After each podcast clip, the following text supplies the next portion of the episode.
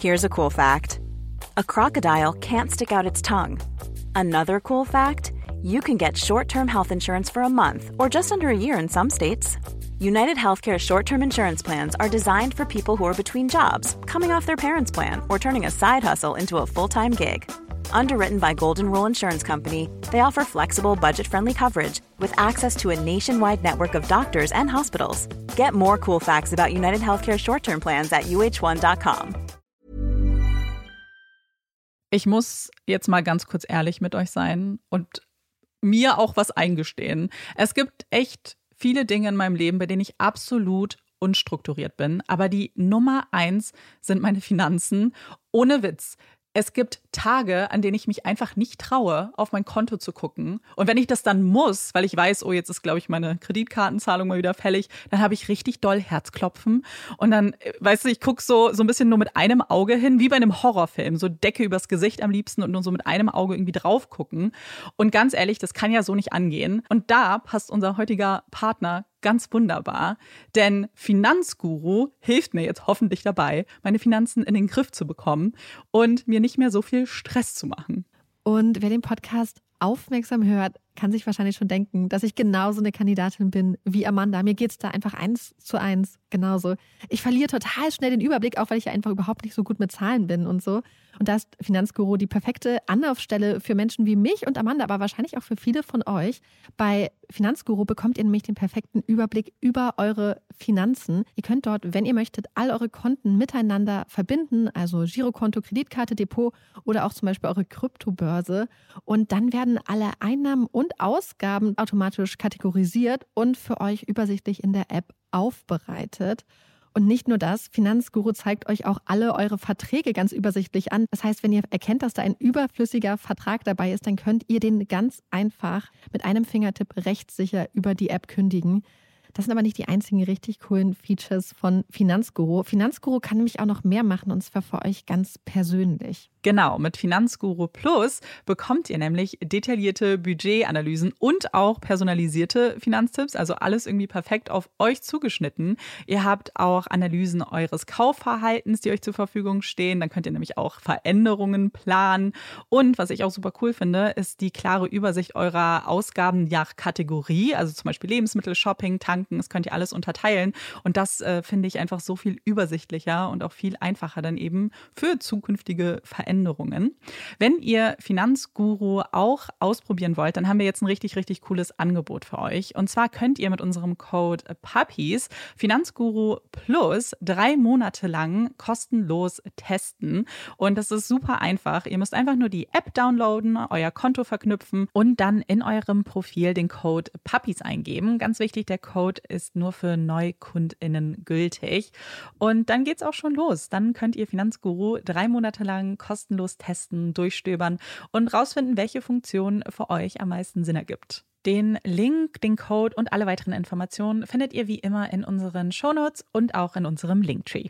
Before Shopify, were you wondering where my sales at? Now you're selling with Shopify, the global commerce platform supercharging your selling. You have no problem selling online, in person, on social media, and beyond. Gary, easy on the cha-ching. oh, sorry, but my Shopify sales are through the roof. Start selling with Shopify today and discover how millions of businesses around the world use Shopify to ignite their selling. Sign up for a $1 per month trial period at shopify.com slash listen. Shopify.com slash listen.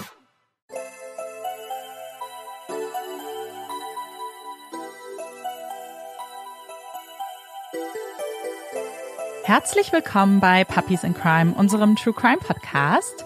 Ich bin Marike. Und ich bin Amanda. Marike und ich nehmen jetzt gerade zusammen auf. Und der August geht zu Ende. Das heißt, es ist jetzt bald September. Und für uns ist jetzt gerade einfach, glaube ich, das Einzige, woran wir richtig denken können, die Tour. Denn es geht ganz bald los. Es ist sehr, sehr aufregend. Und deswegen wollten wir es nochmal kurz ansprechen. Zum einen, damit ihr Tickets kaufen könnt, wenn ihr noch möchtet. Und zum anderen auch, weil es jetzt äh, auch ein bisschen eng wird, was die anderen Städte angeht. Ja, ich habe mal durchgezählt bei Eventim. Also für Hamburg gibt es noch, glaube ich, so elf Tickets. Mhm. Also ähm, falls ihr Bock habt zu kommen und vielleicht auch, falls, falls ihr mutig seid und sagt, ich traue mich allein zu einer Veranstaltung zu gehen, äh, ja. schaut auf jeden Fall da mal vorbei. Wir würden uns extrem freuen. Ja, total. Und Der Fall, den ich heute mitgebracht habe, ich bin ja dran, ist auf jeden Fall ein bisschen länger. Deswegen ohne viele Umschweife komme ich am besten direkt zum Fall. Es ist der Abend des 11. Mai 2003. Kein gewöhnlicher Sonntag, sondern einer, den wir sicherlich alle schon mal in irgendeiner Form gefeiert haben. Es ist Muttertag. Während andere Familien in dem 300-Seelenort Longview in Mississippi vielleicht gerade aufbrechen, um ihre Restaurantreservierung nicht zu verpassen oder das Popcorn in die Mikrowelle schieben, um einen Abend vor dem Fernseher zu verbringen, steht Shannon Fulgham vor der Tür seines Bruders Joey und klopft. Er wirkt nervös, schaut mit Schweißperlen auf der Stirn auf seine Armbanduhr und wartet ungeduldig darauf, dass sein Bruder die Tür öffnet. Shannon ist nicht etwa gekommen, um Joey abzuholen, um den Muttertag gemeinsam zu verbringen. Nein, sie waren nicht einmal verabredet. Zumindest nicht für den heutigen Tag. Ihre Verabredung liegt zu diesem Zeitpunkt mehr als 24 Stunden zurück. Eigentlich wollten die beiden gestern gemeinsam zu einer Flugschau gehen, aber Joey hatte sich einfach nicht mehr gemeldet.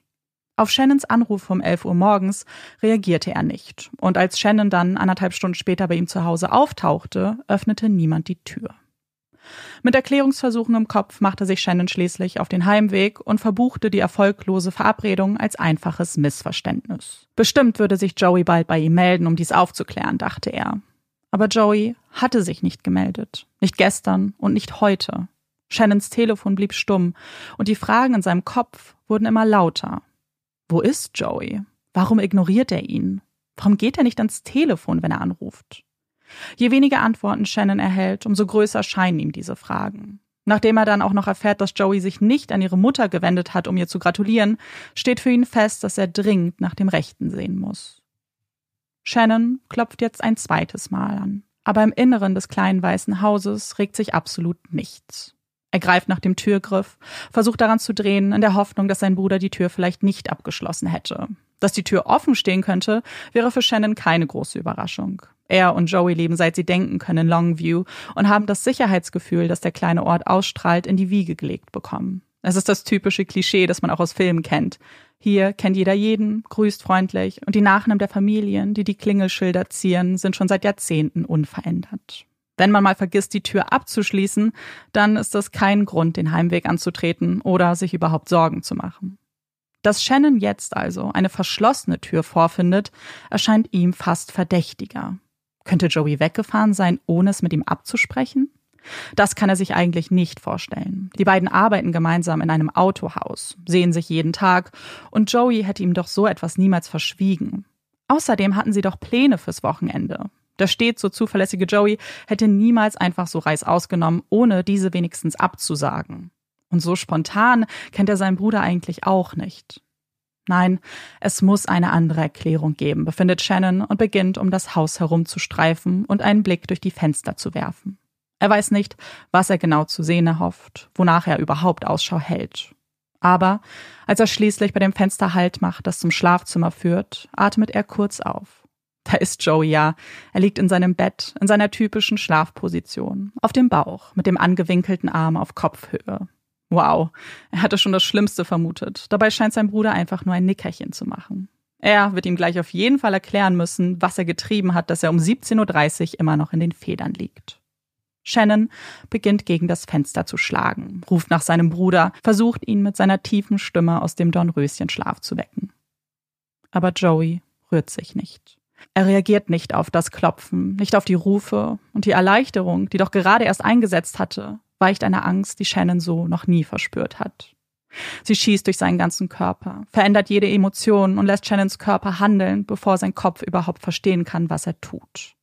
Er eilt in Richtung Wohnzimmer, reißt ein Loch in das Fliegengitter, das dort zum Schutz angebracht wurde, und schafft es, das Fenster zu öffnen und dadurch ins Innere zu gelangen. Er rennt ins Schlafzimmer. Alles geht wahnsinnig schnell. Es sind nur wenige Sekunden, die vergehen, bis Shannons Blick auf Joey fällt und ihm sofort klar wird, was er da betrachtet. Joey schläft nicht in seinem Bett. Er macht kein Nickerchen, erholt sich nicht von einer durchzechten Nacht. Er bewegt sich nicht, liegt regungslos in einer Blutlache, die die Matratze unter ihm dunkelrot einfärbt. Sein Bruder ist tot. Das kann nicht sein. So klar und deutlich ihm diese Aussage ins Gedächtnis gebrannt wird, so sehr wehrt sich Shannon dagegen. Joey war gerade einmal 28 Jahre alt. Am Freitag haben sie noch zusammen im Geschäft gestanden, haben gelacht, über die alltäglichen Probleme gesprochen, haben Pläne für den nächsten Tag geschmiedet. Wie kann er jetzt hier liegen? Wie kann er tot sein? Shannon greift nach dem Telefon, wählt mit zitternden Fingern die drei Zahlen, die andere Menschen vielleicht niemals in ihrem Leben wählen müssen, und falls doch, dann hoffentlich nicht aus dem gleichen Grund wie er. Er berichtet von dem Bild, das er nie mehr vergessen wird, bittet um Hilfe und weiß doch, dass diese längst zu spät kommt. Kurz nachdem er den Notruf verständigt hat, treffen die ersten Mitarbeiter der Polizei, der Spurensicherung und etwas später auch die Ermittler ein, die sich diesem Fall annehmen werden.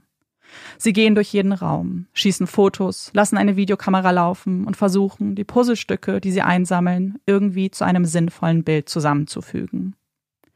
Der erste Blick fällt dabei auf Joey selbst, der unauffällige, schmal gebaute Mann, der noch zugedeckt auf seinem Bett liegt. Wenn man sich das Blut wegdenken würde, könnte man annehmen, er schläft friedlich vor sich hin. Er wurde durch einen gezielten Schuss in den Hinterkopf getötet. Man kann eine Kugel sichern, die von einer 22 Kaliber Waffe stammt, findet jedoch keine dazugehörige Patronenhülse auf dem Boden. Die Position des Körpers und die unangetasteten Bettbezüge lassen für die Ermittler nur einen Schluss zu. Joey hat sich nicht gewehrt, hat wahrscheinlich geschlafen und wurde dann heimtückisch ermordet. Aber warum? War das hier ein kalkulierter Mord? Ging es dem Täter oder der Täterin einzig darum, Joey zu töten? Der Zustand des Schlafzimmers widerspricht dieser These. Während das Bett und Joeys Leiche keine Spuren einer Auseinandersetzung zeigen, ist der Rest des Raumes in einem Zustand von reinstem Chaos. Schränke wurden aufgerissen, überall liegt Kleidung und Dokumente verteilt. Hat hier jemand etwas gesucht und möglicherweise gefunden? Denn unter dem Schreibtisch, auf dem sich immer noch Monitor und Tastatur befinden, herrscht gähnende Leere. Da, wo zuvor noch ein Computertower eine Kuhle in den Teppich geformt hatte, fehlt von dem jede Spur, und einige Kabel lassen vermuten, dass dieser erst kürzlich entfernt wurde. War das also ein Raubmord? Dafür würde ebenfalls sprechen, dass man Joeys Portemonnaie nicht ausfindig machen kann. Und dieses sollte, laut Shannon, mindestens 1000 Dollar enthalten haben, die er am Freitag auf der Arbeit ausgezahlt bekommen hatte. Aber wie ist die Person ins Innere des Hauses gelangt? Die Ermittler blicken sich im Vorgarten um und stellen zunächst fest, dass sich jemand an den Lampen zu schaffen gemacht hat, die vor dem Haus angebracht wurden und durch einen Bewegungsmelder gesteuert wurden. Die Glühbirnen wurden herausgedreht, so dass es der Person möglich gewesen ist, unbeobachtet ins Haus zu gelangen. Die Ermittler sichern die Glühbirnen und lassen sie von der Spurensicherung in ein Labor bringen, um sie dort auf Fingerabdrücke untersuchen zu lassen. Wenn Shannon recht hat und Joey seine Haustür oft stehen lässt, dann wäre damit auch die Frage geklärt, wie es möglich wäre, ins Haus selbst einzudringen. Aber warum würde man die Tür beim Verlassen dann wieder abschließen? Und wie? Mit einem Zweitschlüssel, den man im Inneren gefunden hat?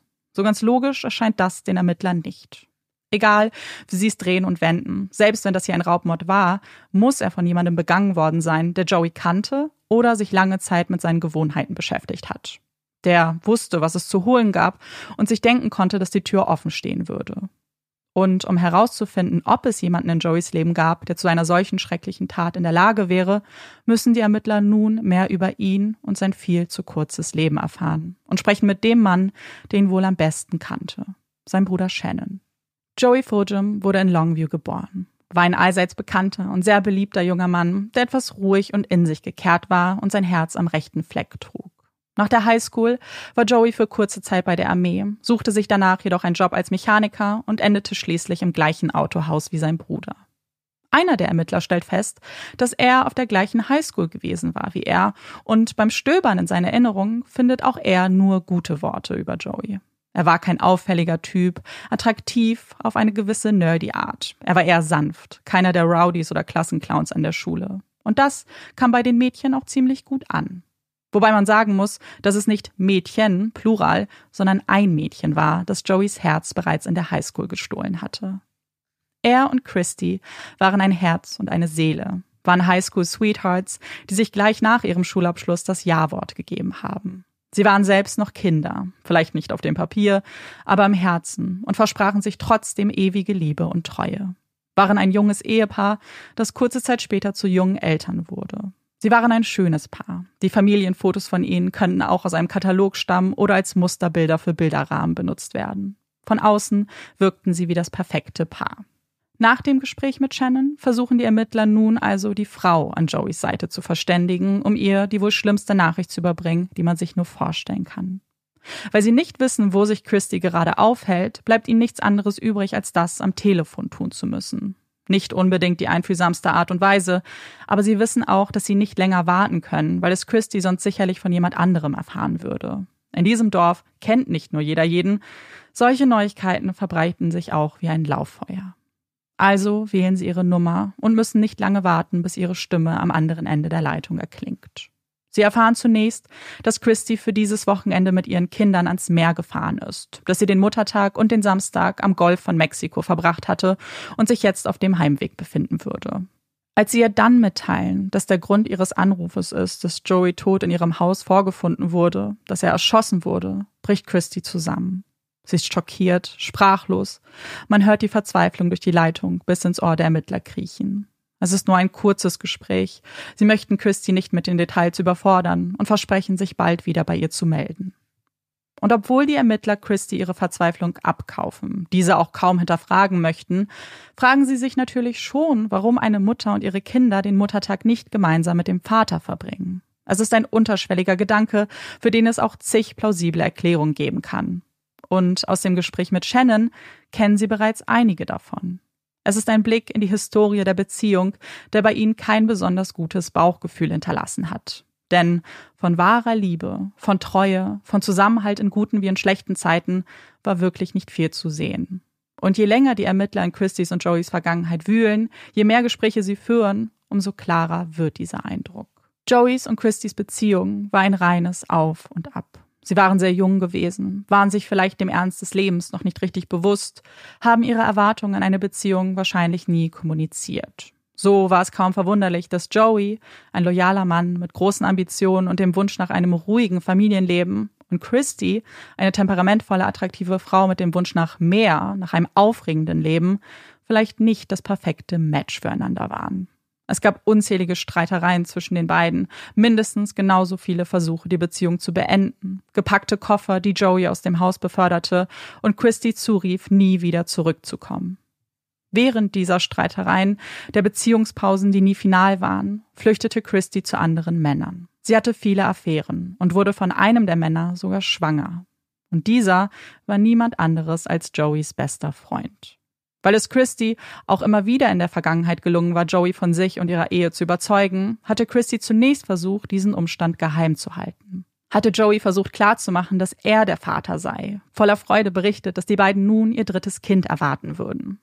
Weil Christys Untreue aber ein stetiger Streitpunkt der beiden war und Joey auch nicht schlecht im Kopf rechnen war, war ihm sehr schnell klar, dass er nicht der Vater sein konnte. Eine Überzeugung, die wenig später auch von einem Vaterschaftstest bestätigt wurde. Es schien zunächst so, als ob das der finale Tropfen gewesen sein könnte, der das Fass zum Überlaufen gebracht hatte. Etwas, das für Joey einfach unverzeihbar war. Er war Christy immer treu geblieben, hatte an ihrer Ehe festgehalten. Auch wenn sie sich oft getrennt hatten, so hatte er nie eine Scheidung in Betracht gezogen. Es war das erste Mal, dass er überhaupt mit dem Gedanken gespielt hatte, Christy für immer zu verlassen. Ein Gedanke, den er dann doch letztlich verwerfen würde. Im Dezember 2002 vergab er Christy nicht nur, sondern versprach ihr, alle drei Kinder zu lieben, als ob sie seine eigenen wären. Er bat Christy darum, wieder einzuziehen, ihnen noch eine Chance zu geben und es diesmal richtig zu machen. Mit den drei Kindern im Gepäck bezog Christy dann das Haus, aus dem sie schon so oft ein- und ausgegangen war. Sie feierten Weihnachten zusammen, starteten ins neue Jahr mit ganz vielen Vorsätzen im Gepäck. Und keine fünf Monate später war Joey tot. Das sind Erkenntnisse, die für die Ermittler gleich mehrere Schlussfolgerungen zulassen und unterschiedliche Theorien formen. Hat die Tat etwas mit Christys und Joeys turbulenter Beziehung zu tun? War es vielleicht eine von Christys Affären, die sich rächen wollte? Vielleicht der Kindsvater, Joeys ehemaliger bester Freund, der nur zweite Wahl war? Als man diesen kontaktiert, findet man schnell heraus, dass er ein wasserdichtes Alibi hat und das ganze Wochenende mit Freunden verbracht hatte. Die Autopsie hatte das Zeitfenster der Tat bereits auf Freitagabend bis Samstag früh reduziert und weil es keinen Zweifel an der Aussage seiner Freunde gibt, scheidet er damit ziemlich schnell als Verdächtiger aus. Aber was ist mit den anderen Männern? Gibt es unter ihnen jemanden, der diese Tat begangen haben könnte? Shannon hatte Christy als sehr manipulative Frau beschrieben. Was, wenn sie den anderen Männern auch die große Liebe versprochen hat und sie dann bei der ersten Möglichkeit zu Joey zurückzukehren wieder verlassen hatte? Gekränkte Emotionen wären nicht zum ersten Mal ein Motiv für einen Mord gewesen. Als die Ermittler jedoch immer tiefer in Christys Vergangenheit bohren, stoßen sie auf ein etwas anderes Szenario. Stoßen auf einen Namen, der für sie bislang unbekannt war. Kyle Harvey. Kein verlassener Mann, keine Affäre, sondern ihr aktueller Freund. Er hatte Christy 2002 kennengelernt und sie und ihre drei Kinder bei sich in Jackson, Mississippi aufgenommen. Sie waren ein Paar, führten eine Beziehung und tun es auch immer noch. Da das Zusammenleben in seiner Wohnung nur vorübergehend war, wunderte sich Kyle nicht, als Christy im Dezember entschieden hatte, bei Joey einzuziehen. Sie erklärte ihm, dass sie dort mehr Platz hätten und sie nur so lange bei ihm bleiben würde, bis sie ein eigenes Haus gefunden hätte. Dann würde sie ihre Sachen packen und in seine Nähe ziehen. Es wäre alles nur eine Frage der Zeit. Geld hätte sie auf der hohen Kante, erklärte Christie und fügte hinzu, dass sie 300.000 Dollar von ihrer Großmutter geerbt hatte. Das war ein ganz neuer Ton. Normalerweise beschwerte sich Christie, immer zu wenig Geld zu haben und sich nichts leisten zu können. Dass sie geerbt hat, hörte Kyle hier zum ersten Mal. Die Ermittler staunen nicht schlecht, als sie sich mit Kyle unterhalten und er all diese Informationen mit ihnen teilt. Christie hatte also nicht nur Affären, sondern auch eine Beziehung eine Beziehung, von der Joey nichts geahnt zu haben scheint. Und auch Kyle gibt an, nicht gewusst zu haben, dass Christy und Joey wieder an ihrer Ehe arbeiten wollten. Das ergibt für ihn überhaupt gar keinen Sinn. Wenn die beiden zusammen waren, warum hatte Christy den Muttertag dann mit ihm verbracht und nicht mit Joey? Die Ermittler pausieren, können gar nicht glauben, was Kyle ihnen da erzählt. Er hat das Wochenende mit Christy verbracht? Sie war nicht alleine bei ihrem Ausflug ans Meer, hat dort nicht einfach Zeit mit ihren Kindern verbracht, sondern stattdessen ein romantisches Wochenende mit Kyle geplant? Kyle berichtet den Ermittlern, dass Christy ihn gegen 10.30 Uhr morgens am Samstag abgeholt hatte. Im Auto saß Christy, ihre drei Kinder und auch Christys 13-jähriger Halbbruder Tyler. Sie alle sind gemeinsam aufgebrochen und haben ein luxuriöses Hotel in Biloxi anvisiert. Christy hatte stolz verkündet, dass sie alle Kosten übernehmen würde. Etwas, das sie das ganze Wochenende über auch getan hatte. Jedes Essen, jedes Souvenir hatte sie übernommen und mit Bargeld bezahlt. Am Sonntag hatten sie sich um die Mittagszeit dann wieder auf den Heimweg gemacht und Christy hatte Kyle gegen 17 Uhr bei sich in Jackson abgesetzt. Sie wollte sich eigentlich danach auf den Weg nach Hause machen, aber in dieser Zeit hatte sie die Nachricht von Joeys Tod erreicht und Christys Mutter hatte sie darum gebeten, die Nacht bei ihr in Meridian zu verbringen, damit sie nicht alleine sein muss, was Christy letztlich auch tat. Was bedeutet das alles? Suchen Sie hier wirklich nach einem kaltblütigen Einbrecher oder steckt etwas ganz anderes hinter der Tat? Eins scheint jedenfalls gewiss. Es gibt nur eine einzige Person, die hier etwas Licht ins Dunkel bringen kann. Christy selbst. Als die Ermittler sie nochmal anrufen, bestätigt sie mit ihren Kindern bei ihrer Mutter zu sein. Sie versichert den Ermittlern jedoch, sich am nächsten Tag auf den Heimweg zu machen und verspricht, ihnen einen Besuch auf dem Revier abzustatten. Als die Ermittler am nächsten Tag die Fallakte wieder öffnen, sich mental auf den Besuch von Christy vorbereiten, staunen die nicht schlecht, als es nicht Christy ist, die mit ihnen sprechen will, sondern ihr Vater Danny. Er steht am Montagmorgen vor ihnen und glaubt zu wissen, was passiert ist. Er berichtet, dass Christy ihn vor ein bis zwei Wochen angerufen hatte. Es war nicht ihre übliche Nummer, das hatte ihn sehr gewundert. Christy hatte erklärt, dass das Handy einem Freund gehören würde und bat ihren Vater darum, sich mit ihr zu treffen. Sie hätte da ein dringendes Anliegen an ihn. Danny, der bereits ahnte, dass dieses dringende Anliegen sicherlich Geld war, stimmte zu und war nicht wenig überrascht, als Christy ihn nicht um finanzielle Unterstützung, sondern um eine Schusswaffe bat. Er lachte, hielt es für einen schlechten Scherz und fragte sie, wozu sie bitte eine Waffe brauchen würde. Nüchtern erklärte Christy, dass sie Joey damit töten wolle. Er habe eine Lebensversicherung auf sie abgeschlossen. Wenn er stirbt, bekommt sie 300.000 Dollar. Wenn er ihr die Waffe gibt und den Mund hält, dann würde sie ihm ein Cadillac kaufen, versprach Christy. Danny hielt das alles für einen Scherz und hatte ihr keine Waffe gegeben, erklärt er den Ermittlern. Er wusste zwar, dass sie verzweifelt und in Geldnot gewesen ist, aber er hätte nicht gedacht, dass seine Tochter so weit gehen würde. Als er jetzt aber erfahren hat, dass Joey wirklich getötet wurde, durch einen Schuss in den Hinterkopf, kam ihm die Erinnerung an dieses Gespräch wieder in den Sinn. Dass sein Vater eine solche Aussage gegen seine Tochter hervorbringen würde, sehen die Ermittler wirklich nicht alle Tage. Normalerweise werden Familienmitglieder oft beschützt. Es dauert, bis Risse in der Fassade ans Licht kommen. Aber hier wurden sie aktiv aufgesucht mit einem ziemlich klaren Verdacht. Und zwar, dass Christy Joey töten wollte. Und selbst wenn Danny ihr keine Waffe gegeben hat, wer sagt, dass sie sich diese nicht auf anderem Weg besorgt haben könnte? Sie kontaktieren Leihhäuser in der Gegend, überprüfen die offiziellen Listen von Mississippi auf zugelassene Waffen, jedoch ohne Erfolg. Christie scheint, zumindest unter ihrem eigenen Namen, keine Waffe gekauft oder geliehen zu haben. Hatte Danny womöglich gelogen? Wie sich später herausstellen würde, hatten er und Christy nämlich keine gute Beziehung und das ist sogar noch eine ganz schön starke Untertreibung. Christy hatte ihm mehrfach sexuellen Missbrauch in ihrer Kindheit vorgeworfen. War das sein Versuch, sich an ihr zu rächen? So ganz ablassen können sie von Christy als verdächtige Person nicht und verständigen daraufhin polizeiinterne Kontaktpersonen, die prüfen sollen, ob etwas an der genannten Lebensversicherung dran ist. Und tatsächlich, Joey hatte zwei Lebensversicherungen abgeschlossen und die Summe der beiden passt mit der von Danny zitierten durchaus überein. Es waren 310.000 Dollar. Was jedoch nicht stimmt, ist, wer der Begünstigte dieser Lebensversicherung war. Es war nicht Christy, die die ganze Summe erhalten würde, zumindest war sie es nicht mehr. Joey hatte vor einigen Jahren die Versicherung anpassen lassen. 255.000 würden im Fall seines Ablebens an seine Mutter gehen, die sich dann um seine Kinder kümmern sollte. 55.000 gingen weiterhin an Christy. Die scheint von dieser Änderung aber scheinbar nichts mitbekommen zu haben. Und dabei schien Christy sehr interessiert an den Versicherungsangelegenheiten ihres Ehemannes zu sein. Ein Monat vor seinem Tod rief sie bei dem Unternehmen an, um sich zu vergewissern, dass Joey weiterhin einzahlen würde. Und damit rückt sie jetzt ganz nach oben auf die Liste möglicher Verdächtiger. Und die Ermittler sitzen wie auf Holzkohlen, als sie am Nachmittag des 12. Mai auf ihr Eintreffen auf dem Polizeirevier warten. Als sie schließlich eintrifft, ist sie ruhig und gefasst. Sie erklärt den Ermittlern freundlich, dass sie nichts zu verbergen hätte und ihnen gerne alle Fragen beantworten wird.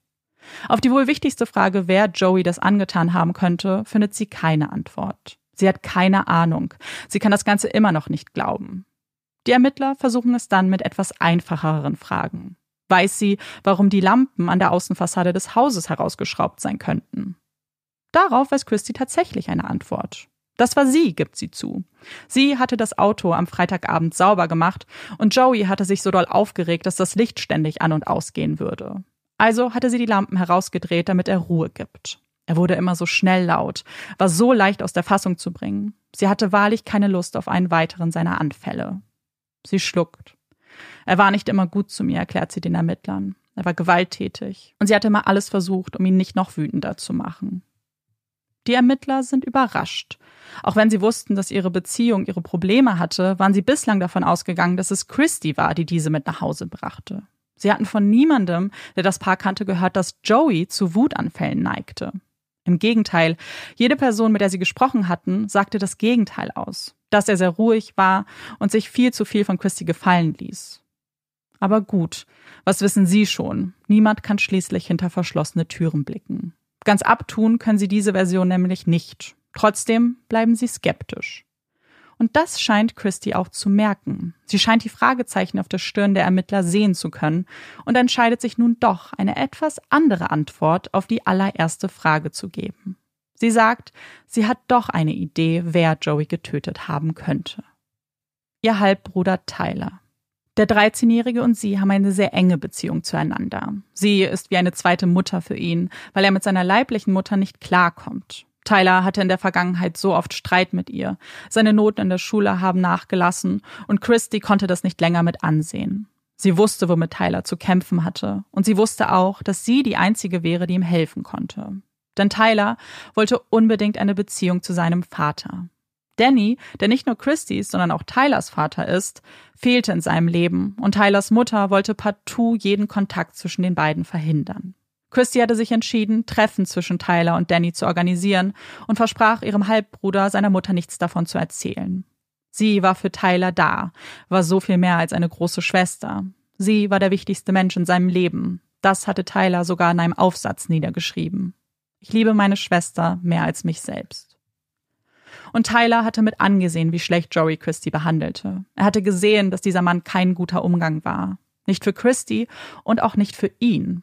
Auch er wurde von Joey angeschrien, wurde beschimpft, von ihm niedergemacht. Was Christy dann äußert, ist nicht länger Spekulation, kein Verdacht, kein spontaner Einfall, den sie hatte. Sie bestätigt zu wissen, dass Tyler derjenige war, der Joey erschossen hat. Er wollte ihm eigentlich nur Angst machen, hatte mit einem Gewehr herumgefuchtelt und dann löste sich ein Schuss. Es war ein Unfall, sagt sie. Christy verfiel daraufhin in Panik. Sie wusste nicht, was sie tun sollte. Also half sie ihm dabei, das Schlafzimmer zu durchwühlen und es wie ein Raubmord aussehen zu lassen. Die beiden schmiedeten dann einen Plan, am nächsten Tag wegzufahren, um sich ein Alibi zu verschaffen. Auf ihrem Weg nach Jackson, um Kyle einzusammeln, haben sie dann das Gewehr und den Computer entsorgt. Beides wurde nie gefunden. Christy wird nach dieser Aussage wegen Beihilfe zum Mord festgenommen. Und die kann das kaum glauben. Sie hat nichts getan. Es war doch ein Unfall. Sie wollte bloß ihren kleinen Bruder beschützen. Warum werden ihr jetzt Handschellen angelegt? Sie ist unschuldig. Die Ermittler sehen das etwas anders. Wie schon die ausformulierte Anklage vermuten lässt, glauben sie, dass sie Tyler mindestens dabei geholfen hat, den Mord zu begehen. Und um herauszufinden, ob sie die Wahrheit sagt, ob das alles ist, was man ihr vorwerfen kann, müssen sie jetzt mit der Person sprechen, auf die Christy mit ihrem Finger deutet. Tyler selbst. Als das Telefon klingelt und Tylers Mutter Sharon von den Ermittlern darum gebeten wird, sich noch an diesem Abend aufs Polizeirevier zu begeben, stimmt diese zu. Sie vermutet, dass es um Joeys Tod gehen muss, kann jedoch zu diesem Zeitpunkt wohl kaum erahnen, was der genaue Grund für ihren Besuch ist. Wie könnte man als Mutter eines 13-jährigen Kindes überhaupt daran denken, dass man diesem eine schwere Gewalttat vorwerfen wird? Tylers Mutter Sharon tut es jedenfalls nicht denkt, dass es sich um eine Routinemaßnahme handelt, dass sie vielleicht Einblicke in Joeys und Christys Leben gewähren sollen. Schließlich hatte Tyler viel Zeit mit den beiden verbracht. Sie glaubt, dass es ein kurzes Vorhaben wäre, zieht Tyler nicht mal ordentlich an, sondern lässt ihn in Pyjamahose, Schlafshirt und Flipflops ins Auto steigen. Als sie auf dem Revier ankommen, werden den beiden ihre Miranda Rights vorgetragen. Und Sharon erklärt sich mit allen Punkten einverstanden und bestätigt, dass sie sich mit Tyler unterhalten dürfen, solange sie anwesend ist. Das Gespräch, welches zu diesem Zeitpunkt nicht aufgezeichnet wird, beginnt und die Ermittler kommen schnell zum Punkt. Gibt es etwas, das Tyler über die Tat weiß? Hat er ihnen etwas zu sagen? Kann er ihnen bei den Ermittlungen helfen? Der kleine, schmächtige Junge mit blasser Haut, großen braunen Augen und den zerzausten Haaren schaut die Ermittler unsicher an und sagt dann aus, dass er nicht wüsste, was passiert sei. Er war mit Christy für das Wochenende verabredet und hatte sich schon sehr darauf gefreut, die Tage mit ihr zu verbringen. Er gibt jedoch zu, dass er an diesem Freitag ein altes Gewehr seines Vaters mitgebracht hatte. Christy hätte ihn seit längerem darum gebeten, hätte erklärt, dass ein Hund herumstreunern würde, den sie erschießen wollte. Und Tyler wollte das zunächst nicht. Er liebt Tiere, findet sie alle schön, füttert nach der Schule oftmals die freilaufenden Katzen und weiß nicht, warum man Tiere töten wollen würde. Aber Christy hatte einfach nicht locker gelassen, ihn immer wieder darum gebeten, und weil das Gewehr schon so alt und verrostet war und Tyler geglaubt hatte, dass man damit eh nicht mehr schießen kann, gab er nach und erfüllte ihr den Wunsch. Sie hatten am Nachmittag damit im Garten geübt und hatten den Abend dann gemeinsam ausklingen lassen. Am nächsten Morgen machten sie sich auf den Weg, um ans Meer zu fahren. Joey hatte sich noch von ihnen verabschiedet und ihnen bei der Abfahrt gewunken. Dass das nicht die Wahrheit sein kann, wissen die Ermittler. Zum einen, weil Christy bereits ausgesagt hatte, dass Joey am Freitagabend erschossen wurde, und zum anderen, weil sich ihre Aussage mit den Erkenntnissen der Autopsie deckt, Tylers jedoch nicht. Warum lügt Tyler? Warum beschreibt er ein Szenario, das so gar nicht möglich ist? Für die Ermittler ist die Antwort auf diese Fragen glasklar. Weil Christy die Wahrheit gesagt hat. Weil Tyler Joey wirklich erschossen haben muss. Bist du sicher, dass Joey noch gelebt hat? fragen sie ihn. Sie möchten Tyler eine Chance geben, die Geschichte zu korrigieren, die Wahrheit zu sagen. Aber Tyler bleibt dabei. Nein, Joey hat gelebt. Und während Tyler nicht zu verstehen scheint, was die Ermittler mit ihrem Hinterfragen andeuten, versteht Sharon sofort. Sie unterbricht die Fragen, betont, dass Tyler nichts mit der Sache zu tun hat, dass sie das als Mutter wissen würde. Sie kennt ihren Sohn. Er ist ein guter Schüler, freundlich, sensibel. Er hat in seinem ganzen Leben noch nie zu Gewalt geneigt. Und genau das stellen die Ermittler in Frage. Dass Tyler gewaltvoll agieren könnte, aber auch, ob Sharon ihren Sohn wirklich so gut kennt. Von Christy hatten die schließlich erfahren, dass die Beziehung der beiden überhaupt nicht gut war dass Tyler verärgert über das Verhalten seiner Mutter war, dass er sich in die Arme seiner Halbschwester flüchtete, weil sie ihm ein richtiges Vorbild war. Vielleicht traute sich Tyler nicht die Wahrheit zu sagen, weil die falsche Person neben ihm saß. Die Ermittler bitten Sharon darum, Tyler alleine zu befragen, und diese verneint jedes Mal. Ein Nein, das die Ermittler einfach nicht stehen lassen können und entscheiden es dann, auf anderem Wege zu umgehen. Ein Officer bittet Sharon für einen kurzen Moment nach draußen zu treten. Während er ihr im Flur erklärt, dass sie glauben, dass Tyler nicht die Wahrheit sagt, wird Tyler im Inneren mit einer ähnlich, wenn auch sehr viel direkteren Aussage konfrontiert. Christy hat uns alles erzählt. Wir wissen, was passiert ist. Wir wissen, dass du Joey erschossen hast. Und Tyler schüttelt nur den Kopf. Nein, das würde sie nicht tun. Sowas würde sie niemals sagen. Wenn sie dir das selbst bestätigt, glaubst du uns dann? Fragen die Ermittler. Und Tyler nickt. Ja, das würde ich, weil wir uns niemals belügen würden. Das ist alles, was die Ermittler hören möchten. Zunächst. Sie bringen Tyler nach draußen, setzen ihn gemeinsam mit seiner Mutter in den Wartebereich und finalisieren ihren Plan, um Tyler zu knacken. Kurze Zeit später eilt ein Ermittler zu ihm, greift Tyler am Arm und verspricht Sharon, dass sie sich nur ganz kurz mit ihm unterhalten wollen. Diese hat gar keine Zeit, das zu verarbeiten und nickt nur Gedanken verloren. Tyler wird daraufhin in einen Raum geführt, sieht dort Christy in Handschellen und nimmt auf einem Stuhl neben ihr Platz. Er soll ihre Hände halten, sagt man Tyler, der diese Anweisung sofort Folge leistet. Christy schaut ihn an spricht in sanfter, fast flüsternder Stimme, dass er bitte die Wahrheit sagen muss. Sie hat schon alles zugegeben. Sie wissen, was passiert ist. Du kannst es ihnen ruhig sagen. Das ganze Gespräch dauert keine 30 Sekunden. So schnell wie Tyler in den Raum geführt wurde, so schnell wird er auch hinaus befördert und in einen separaten Raum gebracht, in dem die Videoaufnahme bereits gestartet wurde. Dieses kurze Gespräch, Christys flehender Blick, ihr Zureden, reichen, um Tyler zu einem Geständnis zu bewegen. Um 20.30 Uhr am Montagabend bestätigt er gelogen zu haben. Er hatte, wie schon vorab zugegeben, am Freitag ein Gewehr mitgebracht und Christy hatte ihm schon am Abend erklärt, dass sie Joey damit töten wollen würde. Er dachte immer noch, dass das Gewehr zu alt, zu rostig dafür sei, sagte aber nichts. Sie verbrachten den Abend gemeinsam. Er schlief auf dem Boden ein, während Christy noch am Computer saß. Sie trug ihn irgendwann ins Bett, wo dann gegen vier Uhr morgens ein Wecker klingelte, den Christy gestellt hatte. Er ging daraufhin ins Elternschlafzimmer, wo Christy bereits auf ihn wartete. Er griff nach dem Gewehr, dachte dabei, dass es doch niemals klappen würde. Er stand hinter dem schlafenden Joey. Christy war dabei hinter ihm, stützte das Gewehr und als Tyler erklärte, dass er den Abzug nicht drücken kann, legte sie ihre Hand auf seine. Gemeinsam drückten sie dann den Abzug. Tyler erklärt, dass er dabei die Augen geschlossen hielt, dass er nicht weiß, ob Christy gezielt hat oder es nur Zufall war. Auf Rückfragen der Ermittler fügt er hinzu, dass er nicht weiß, wo Joey getroffen wurde und nur geahnt hat, dass er tot sein muss, weil er das Blut auf dem weißen Bettbezug und Kissen gesehen hat. Nachdem eine halbe Stunde vergangen ist und Tyler gerade beginnen möchte, von der Abreise am nächsten Morgen zu berichten, sieht man auf der Videoaufnahme eine verstörte Sharon, die in den Raum eilt. Zuvor hatte man mehrfach ihre Stimme und Klopfgeräusche vernommen, die jedoch von den Ermittlern ignoriert wurden. Jetzt sieht man sie, sieht, wie sie sich zu Tyler beugt, wie eine Löwenmutter brüllt, warum man sich mit ihrem Sohn unterhält, wenn sie nicht dabei ist. Sie streicht Tyler durchs Gesicht und dieser ist sichtlich verzweifelt. Tränen kullern über seine Wangen. Was haben sie gesagt? Haben sie dich gezwungen, irgendwas zu sagen, was nicht stimmt? Seine Stimme bricht. Keine vollständigen Worte verlassen seine Lippen. Stattdessen schüttelt er nur sanft den Kopf. Mein Sohn, sieh mich an. Baby, was ist los? Was ist passiert? Ich sag die Wahrheit. Okay, aber was ist die Wahrheit? Dass Kirsty und ich es getan haben. Dass ihr ihn getötet habt? Tyler, Tyler Wayne, sieh mich an. Hast du das wirklich getan oder sagst du das jetzt nur so? Wir haben es getan. Mit diesem Geständnis in der Tasche werden Tyler nun Handschellen angelegt. Er wird aus dem Raum geführt. Er weint, ruft nach seiner Mutter. Mama, lass mich hier nicht zurück. Er wird danach in eine Zelle gebracht, in der normalerweise alkoholisierte Menschen ausnüchtern. Es stinkt nach Urin, nach Bleiche, die benutzt wurde, um den Raum zu säubern. Er würde diese Nacht und noch viele weitere Nächte in genau dieser Zelle verbringen, denn Tyler wird wegen Mordes angeklagt.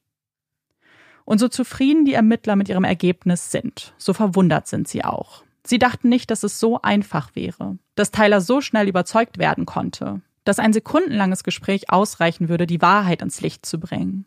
Scheinbar hatten sie mit ihrer Intuition recht, wussten, sobald seine Vertrauensperson Christy neben ihm wäre, dass dann kein Platz mehr für Lügen wäre.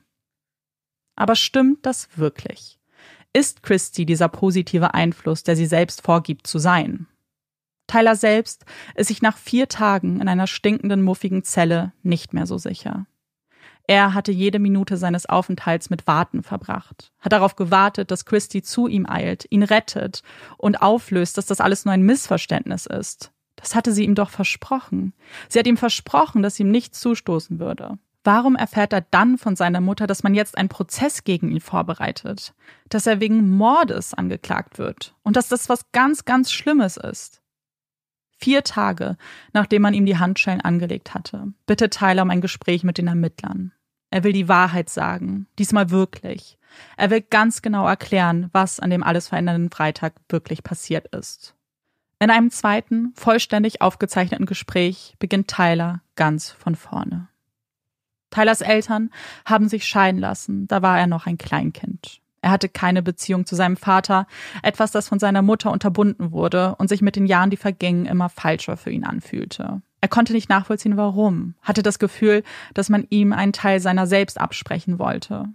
Als Christy in das Leben des zehnjährigen Tylers trat und angeboten hatte, Treffen mit ihrem gemeinsamen Vater zu arrangieren, von denen Sharon ja nichts wissen musste, konnte der sein Glück kaum fassen. Ab diesem Moment verbrachte er jede freie Minute mit Christy, war ihr unglaublich dankbar für alles, was sie für ihn tat. Und er wollte sich revanchieren. Er putzte ihre Wohnung, kümmerte sich um ihre Kinder, er behielt jedes Geheimnis, das sie ihm anvertraute, für sich, hielt jede ihrer Affären und Beziehungen geheim. Christy hatte ihn sogar davon überzeugt, dass sie eine viel bessere Erziehungsberechtigte für ihn wäre. Die beiden hatten sogar einen Termin beim Amt ausgemacht, um sich über diese Möglichkeit zu informieren. Tyler hätte und hat alles für Christy getan. Und doch war er skeptisch, als sie ihn um das Mitbringen eines Gewehrs bat. Sie wollte einen Hund töten, und das konnte er einfach nicht mit sich vereinbaren. In der Vergangenheit hatte er mit seinen Cousins mit dem besagten Gewehr hantiert. Sie hatten sogar versucht, es zu reparieren, weil der Abzug viel zu schwer zu betätigen war, aber es gelang ihnen nicht. Deswegen dachte Tyler, dass es nicht so schlimm wäre, wenn er ihr dieses Gewehr überreichen würde. Vielleicht würde sie den Hund erschrecken. Töten könnte sie ihn damit sicherlich nicht. Also entschied er sich, das Gewehr am Freitag mit zu Christy zu nehmen. Er hatte an diesem Tag schulfrei und eigentlich wollte Christy ihn bereits am Donnerstagnachmittag abholen und ihn dann am Freitag zu seinem Vater bringen, damit er dort das Wochenende verbringen konnte. Aber sie kam nicht am Donnerstag, holte ihn nicht wie versprochen ab, sondern versetzte den verzweifelten Tyler, der doch einfach nur zu seinem Vater wollte. Am Freitag meldete sich Christy dann gegen 16 Uhr und holte ihn letztlich doch ab, um ihn zu sich zu bringen. Währenddessen übergab Tyler ihr das Gewehr. Sie schossen etwa eine Stunde lang im Garten, bis Joey schließlich nach Hause kam. Sie verbrachten etwas Zeit zusammen, gingen aus, um Sandwiches von Subway zum Abendessen zu besorgen. Sie aßen zu Abend, bis sich Joey irgendwann verabschiedete, um ins Bett zu gehen. Christy saß noch stundenlang am Computer und Tyler lag zu ihren Füßen auf dem Boden, bis er irgendwann eingeschlafen ist. Um vier Uhr morgens klingelte dann ein Wecker. Er öffnete verschlafen die Augen, sah Christy, die ihm befahl, die Kinder zu holen und sich ins Auto zu setzen. Sie würden gleich losfahren. Er solle außerdem noch den Computer in den Kofferraum befördern. Tyler dachte sich nichts dabei und tat alles ganz genau wie von Christy befohlen. Er setzte sich dann in den Wagen, startete den Motor und spielte etwas am Radio herum. Er dachte, sie würden jetzt zu seinem Vater aufbrechen. Und während er im Auto saß und auf Christy wartete, hörte er ein Plopp-Geräusch. Er dachte, dass Christy bestimmt irgendwas im Haus umgestoßen hätte. Besorgt war er jedenfalls nicht. Christy stürmte schließlich aus dem Haus, verschloss die Tür und setzte sich hinters Steuer. Sie erklärte Tyler, dass sie jetzt erstmal Kyle abholen und dann ans Meer fahren. Das sei alles mit Tylers Vater abgesprochen. Ohne wirklich eine Wahl zu haben, akzeptierte Tyler diesen plötzlichen Sinneswandel und freute sich auf Zeit mit seiner Halbschwester. Sie verbrachten den Samstag am Strand, gingen danach in die Poolanlage ihres Luxushotels und während die Kinder irgendwann schliefen, spielten Kyle und Christy im Casino. Am nächsten Tag machten sie sich gegen 13.30 Uhr auf den Rückweg, brachten Kyle nach Jackson und fuhren dann zu Christys Mutter nach Meridian. Tyler wusste nicht, warum sie nicht nach Hause fuhren, hinterfragte diesen Umstand jedoch auch nicht und erfuhr erst kurz vor ihrer Ankunft, dass Joey getötet wurde. Während Christy sich im Inneren des Hauses mit ihrer Mutter unterhielt, spielte Tyler mit den Kindern im Garten. Als er dann irgendwann ins Innere ging, sah er Christy, alleine im Schlafzimmer. Sie hatte schrecklich geweint und er versuchte sie zu trösten. Sie war so verzweifelt, erklärte ihm, dass sie Joey getötet hatte. Daraufhin fing auch Tyler zu weinen an, und jedes Wort, das Christys Lippen danach verließ, machte es für ihn nur noch schlimmer. Sie würde für immer weggesperrt werden. Man würde ihr die Kinder wegnehmen. Alles, was sie hat, würde man ihr wegnehmen. Vielleicht würde man sie sogar töten. Es gibt nur einen Ausweg, erklärte Christy daraufhin. Wenn Tyler zugibt, dass er es war, dann würde er sie damit retten. Er sei ja noch ein Kind, ihm könne gar nichts zustoßen, erklärte sie. Und Tyler konnte gar nicht glauben, was man da von ihm verlangte. Er soll etwas gestehen, was er nicht getan hat? Nein, korrigierte Christy. Sie würden erstmal alles abstreiten. Erst wenn sich die Situation zuspitzen würde und man ihr nicht mehr glauben würde, dann würde er gestehen und sagen, dass es ein Unfall war.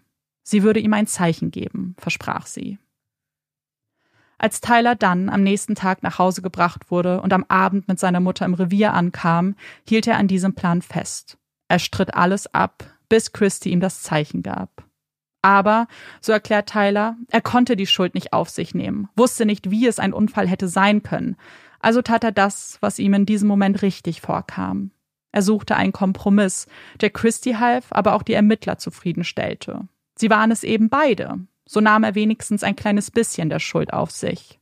Für ihn ergab das alles Sinn in dem Moment. Das Videomaterial, das diese Aussage beherbergt, einen Jungen zeigt, der sein vorangegangenes Geständnis zurückzieht, wird an die Staatsanwaltschaft übergeben. Und diese interessieren sich reichlich wenig dafür. Sie haben ihre Anklage ausgesprochen gegen Tyler und gegen Christie und sind nicht mehr davon abzubringen, diese auch vor Gericht zu bringen. Und so steht der mittlerweile 14-jährige Tyler, der jetzt ein Jahr in einem Gefängnis verbracht hat, weil man ihn nicht auf Kaution freikommen lassen wollte, vor einem Gericht und ist Teil eines Prozesses, der ihn wie einen Erwachsenen behandeln wird. Denn obwohl Richter Kitchens die Möglichkeit hatte, die Anklage an ein Jugendgericht abzugeben, hat er sich dagegen entschieden. Er sagt, dass der Umstand, dass Tyler eine Schusswaffe genutzt hat, ausreichen würde, um über ihn als Erwachsenen zu urteilen. Dass er keinerlei Vorstrafen hat, dass er von allen Menschen in seinem Leben als friedvoller Junge beschrieben wird, der keiner Fliege etwas zuleide tun würde, spielte für den erfahrenen Richter keine Rolle. Und damit beginnt im Juli 2004 der Prozess gegen Tyler. Die Anklage stellt ihre Version der Geschehnisse dar. Sie zeigen Tylers Geständnis. Der Umstand, dass er dieses zurückgezogen hat, darf nicht im Prozess erwähnt werden. Sie laden den Gerichtsmediziner vor, der aussagt, dass die Art der Schussverletzung für ihn klar und deutlich zeigt, dass das Gewehr von zwei Personen gehalten wurde.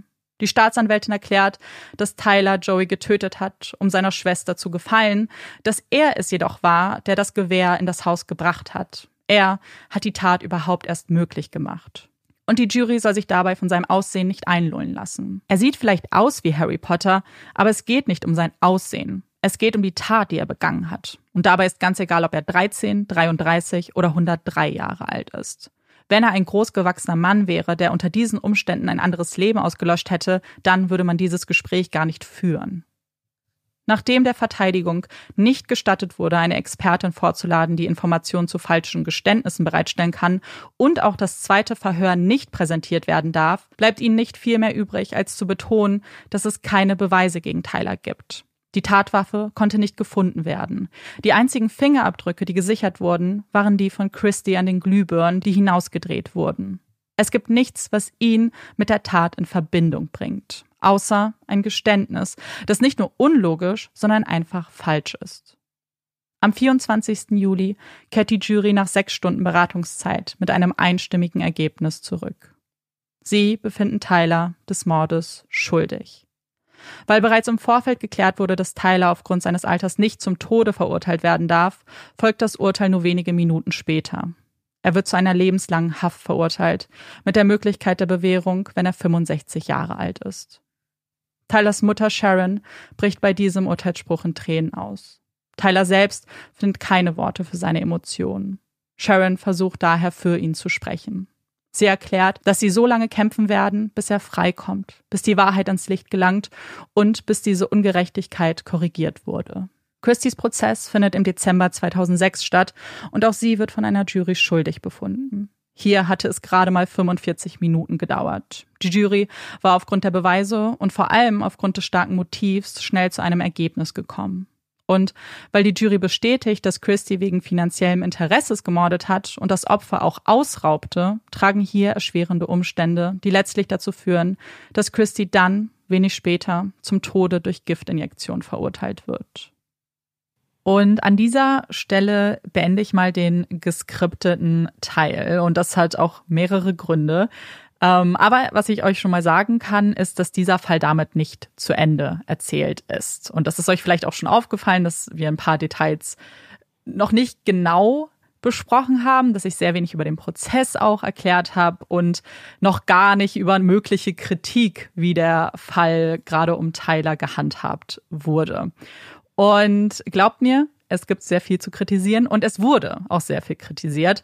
Und das ist jetzt auch so ein bisschen der Grund, warum ich diesen Teil ungeskriptet machen wollte, weil ich am Ende jetzt an dem Punkt, wo ich den Teil beendet habe, einfach super wütend bin und war während meiner Recherche und ich meine Emotionen jetzt gerne auch teilen wollen würde. Ich weiß halt nicht, wie es euch geht oder auch wie, wie es dir geht. Du kannst ja vielleicht kurz was sagen, weil ich war so eingenommen von dieser Ungerechtigkeit und fand, mhm. wie mit Tyler umgegangen wurde, so schlimm, dass ich dachte, okay, ich will jetzt im Detail darüber sprechen und auch vielleicht emotional darüber sprechen, mhm. was für Fehler es auch gab und welche Versäumnisse es hier gab. Ich, ich fühle diese Wut total. Wir haben ja schon mal auch in Folgen drüber gesprochen, dass gerade in Fällen, wo es zu Falschverurteilungen kommt und Justizskandalen, dass das für die Angehörigen und auch, finde ich, als, als so Beobachterin ganz, ganz schlimm ist. Weil normalerweise, wenn wir über Verbrechen sprechen, haben die sich schon, haben die schon stattgefunden. Und ich finde, wenn solche Geschichten erzählt werden, hat man immer das Gefühl, dass die Familienmitglieder wirklich live mitbekommen, wie hier das Leben eines jungen Mannes gestohlen und zerstört wird. Mhm. Und man kann ja nichts dagegen machen, weil du kannst ja nicht die Polizei rufen. Du kannst ja nicht die Polizei rufen und sagen, hey, da passiert gerade eine riesige Ungerechtigkeit. Ähm, mein Kind wird mir gerade gestohlen, mehr oder weniger. Bitte schreiten Sie ein, weil das, was ja. getan wird, ja vom Staat ausgeht. Mhm. Genau das ist es. Und das macht es für mich so, so ungerecht irgendwie auch. Und ich werde mit euch jetzt einzelne Punkte durchgehen. Wir werden uns viele Sachen noch im Detail angucken und auch die Kritikpunkte angucken. Und ich bin sehr gespannt, wie sich das Gefühl auch entwickelt bei euch allen, ähm, denn ich habe ja noch nicht unbedingt auch alles schon angesprochen. Aber ich glaube, ein Punkt, der wahrscheinlich schon klar ist und sich vielleicht sehr falsch anfühlt, das tut zumindest bei mir und das war auch der erste Punkt, wo sich bei mir was im im, in der Bauchgegend so geregt hat, wo ich einfach richtig Bauchschmerzen bekommen habe, ist das Verhör.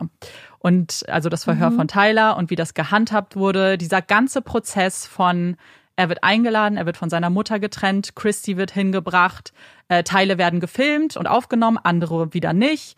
Und das, das Ganze, das war so für mich der erste Punkt, wo ich dachte, oh mhm. mein Gott, Weißt du, was ich da so krass fand? Ja. Wir haben ja jetzt gerade ähm, bei Instagram die letzten Tage darüber geredet, dass ja Donald Trump festgenommen wurde und dass er ja unter anderem als Bewährungsauflage bekommen hat, dass er keine Kommentare machen darf, um Mitangeklagte und Zeugen und Zeuginnen einzuschüchtern. Hm. Und wir kennen das ja normalerweise auch, dass Leute, die auch zusammen eines Verbrechens beschuldigt werden, getrennt voneinander vernommen ja. werden. Und das aus unterschiedlichen Gründen, damit sie sich nicht absprechen, aber damit vielleicht auch nicht ein Teil auf den anderen Einfluss nehmen kann.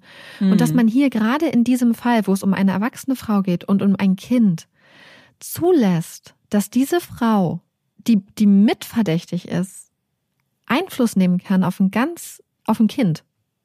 Im Rahmen einer Befragung, einem Kind, was getrennt ist von der Mutter.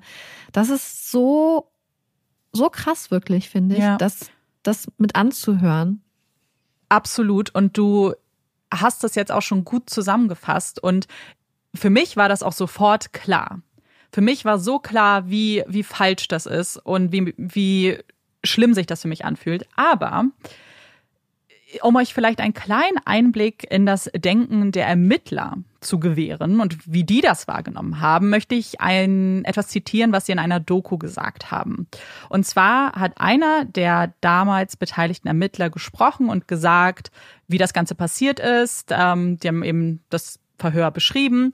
Und er hat dann gesagt, dass sie total überrascht waren, wie schnell Tyler gestanden hat, weil, und jetzt zitiere ich, sie mussten ihn ja nicht mal manipulieren dafür. Und ich. Oh.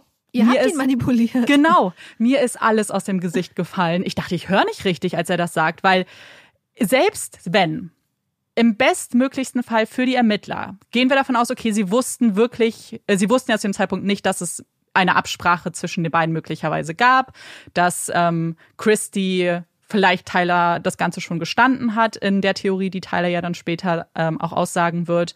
Und ja, vielleicht dachten sie, die Beziehung zwischen der beiden wäre halt wirklich total schön und voll gesund und alles Mögliche. Selbst dann, im bestmöglichsten Fall, ist das doch komplette Manipulation. Genau wie du gesagt hast. Ja. Normalerweise muss es doch der Anspruch sein, dass wenn es mehrere Beteiligte gibt, dass das Interesse daran ist, dass die möglichst getrennt werden, dass da auf gar keinen Fall irgendwelche Kommunikation stattfindet. Und das widerspricht auch, finde ich, jeder anderen so Ermittlungstaktik, wenn du irgendwas erreichen willst in so einem Fall. Und naja, wenn du irgendwas erreichen möchtest auf legalem und rechtlich mhm. einwandfreien Weg, ich meine natürlich, wenn dein Ziel einfach wieder ein Geständnis ist, dann ja. ähm, dann passt das natürlich. Ja, total. Und wenn wir jetzt aber mal das anwenden, was wir jetzt wissen. Und ich will das Kind auch gleich beim Namen benennen, weil ich das sehr, sehr wichtig finde und das manchmal in Dokus auch genannt wird, aber nicht richtig erklärt wird, ist, ähm, dass diese Beziehung, wie sie zwischen Tyler und Christy bestanden hat, ganz, ganz viele Red Flags aufzeigt und auch Anzeichen zeigt von Grooming. Und diesen Begriff hören wir öfter und den haben wir ja auch schon in anderen Fällen besprochen. Und da geht es ja eben um eine grenzüberschreitende Beziehung zwischen Erwachsenen und Kindern. Oftmals denkt man, dass Grooming dann immer zu sexuellem Missbrauch führt oder zu irgendeiner Form von sexualisierter Gewalt. Das muss aber tatsächlich nicht so sein, sondern Grooming kann auch stattfinden, um jemanden einfach zu manipulieren, auszunutzen, um eine Beziehung zu erschaffen, in der du ein Kind auch ausnutzen kannst. Und ich sehe das absolut gegeben. In dem, was Tyler beschrieben hat, wie die Beziehung war, dass Christy zum einen äh, ihn abhängig gemacht hat von sich selbst, indem sie diese Treffen arrangiert hat. Dann war es aber ganz wichtig, dass Geheimnisse bewahrt werden. Und sowas ist wirklich eine ganz krasse Red Flag und ein ganz großes Anzeichen, dass Grooming vielleicht stattfinden könnte, ist, dass Kinder angewiesen werden, Geheimnisse zu bewahren, vor ihren Eltern zum Beispiel auch. Und dass er die Wohnung putzt, dass er auf Kinder aufpasst, dass sie als erwachsene Frau Frau, die bald 30 wird, einem 13 oder beziehungsweise zu dem Zeit ja sogar noch 10, 11, 12-jährigen Jungen von ihren Affären erzählt, erzählt, dass sie Beziehungen zu anderen Männern führt, aber das soll der Joey, den er kennt, bloß nicht erzählen. Das ist für mich mhm. ganz krass. Und wenn man berücksichtigt, dass was Tyler später sagen wird, dass sie ihn gebeten hat darum, die Schuld auf sich zu nehmen und Argumente genannt hat, die ich mir vorstellen kann, für ein Kind auch logisch klingen. Zu sagen, hey, wenn du jetzt das zugibst, dann passiert mir nichts, dann rettest du mich, weil du bist ja noch ein Kind. Und das eine ja. Beziehung ist, in der du eh dazu geneigt bist, unfassbar dankbar zu sein und dich ständig revanchierst, dann glaube ich, dass du auch das tust und tun möchtest und dem auch glaubst. Ja. Naja, er stand halt vor der Wahl in seinem Kopf wahrscheinlich, okay, ich kann das auf mich nehmen, sie wird mich dann schon retten oder ich mhm. verliere halt eine der wichtigsten Bezugspersonen in meinem Leben. Ja, ganz genau. Wenn man dann noch alles andere sieht, dass er sehr jung ist, dass er von seiner Mutter getrennt wurde, dass er alleine verhört wurde, dann macht es das für mich nur noch viel krasser. Und bevor wir uns jetzt das Geständnis noch im Detail angucken, weil dazu habe ich noch ein bisschen was zu sagen, möchte ich kurz darüber reden, wie es rechtlich aussieht, dass die Ermittler Tyler alleine verhört haben. Weil so falsch sich das anfühlt, ein 13-jähriges Kind ohne Erziehungsberechtigte oder Anwalt, Anwältin zu vernehmen. Es ist grundsätzlich in Mississippi möglich. Es gibt bestimmte Situationen, in denen Ermittler und Ermittlerinnen auch im eigenen Ermessen entscheiden können, ob sie ein Kind vernehmen. Das sind aber relativ wenig Situationen. Eigentlich geht man davon aus, dass ein solcher Fall immer von einem Richter oder einer Richterin bestätigt und freigegeben werden muss. Und wenn sich Ermittler und Ermittlerinnen entscheiden, das doch zu tun, dann gibt es eigentlich sehr strenge Regularien, denen sie folgen müssen. Also zum einen müssen sie ab dem Moment, wo sie das Kind alleine verhören, auch einen Richter darüber in Kenntnis setzen und Sie müssen einen kontinuierlichen Versuch unternehmen, einen Erziehungsberechtigten oder eine Erziehungsberechtigte des Kindes zu kontaktieren und diese dann auch in das Verhör zu integrieren. Und da wissen wir ja, dass naja, man brauchte ja keine Bemühungen, weil die Erziehungsberechtigte, Tylers Mutter, war ja da. Und man hatte sie hier absichtlich nicht in den Verhörraum gelassen. Das Problem ist, dass die Ermittler sich hier die ganze Zeit im Recht gefühlt haben. Sie haben äh, Tyler in dem zweiten, in dem Geständnisverhör auch seine Miranda Rights nochmal vorgelesen. Also ihm all diese Dinge erzählt, dass er natürlich auch ein Recht auf einen Anwalt hat und so weiter. Mhm. Ähm, und er bestätigt das. Aber er ist einfach 13 Jahre alt. Und ich möchte ganz kurz, das wollte ich eigentlich zu Beginn sagen, aber wir posten ja auch immer Fotos. Schaut euch mal äh, bitte die Fotos an oder schaut euch mal Tyler als Kind an, weil ich persönlich hatte kein Gefühl dafür, wie 13-jährige Menschen oder Kinder aussehen, ähm, habe ich festgestellt, weil er sieht für mich sehr, sehr, sehr viel jünger aus. Und anders als die Staatsanwaltschaft gesagt hat, es ist egal, wie alt er ist, in dem Zusammenhang auf gar keinen Fall. Er ist minderjährig. Er ist ein Kind. Mhm. Und wenn man dann noch das Bild von diesem kleinen Jungen hat, der da sitzt in seinem Pyjama, der natürlich stimmt er seinen Miranda Rights zu.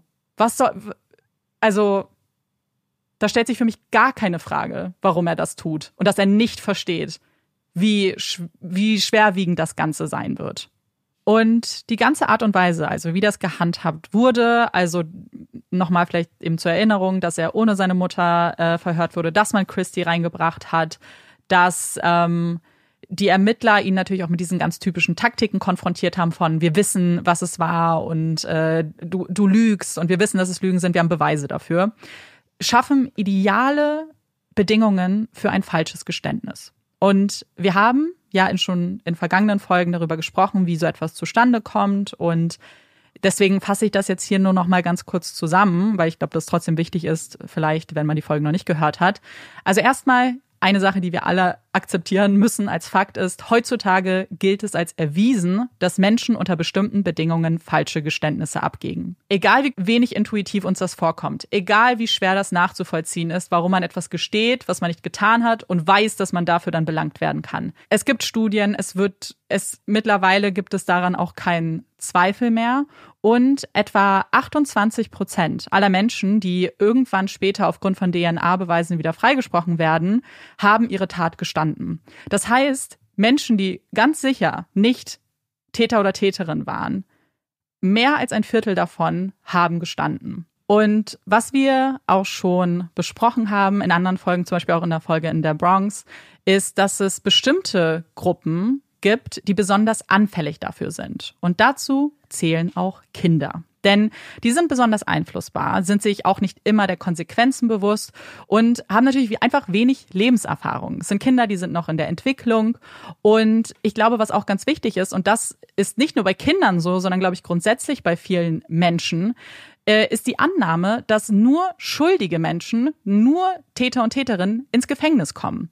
Und dass dann die Schlussfolgerung ist, ja gut, ich gestehe das jetzt vielleicht, aber die werden schon noch rausfinden, dass ich ne, dass ich es nicht war. Die werden schon Beweise finden und dann, dann wird das schon wieder gut werden. Was wir in, in der Bronx auch als Beispiel zum Beispiel angeführt haben in der Folge, ist auch dieses Gefühl von, oh, ich, ich will nicht mehr darüber reden, ich gebe es jetzt einfach zu und ich werde es irgendwann einfach zurücknehmen und dann ist auch okay. Weil wenn ich sage, ich war es doch nicht, dann, dann muss man mir ja glauben. Dann ist das jetzt alles wieder irgendwie ausbalanciert.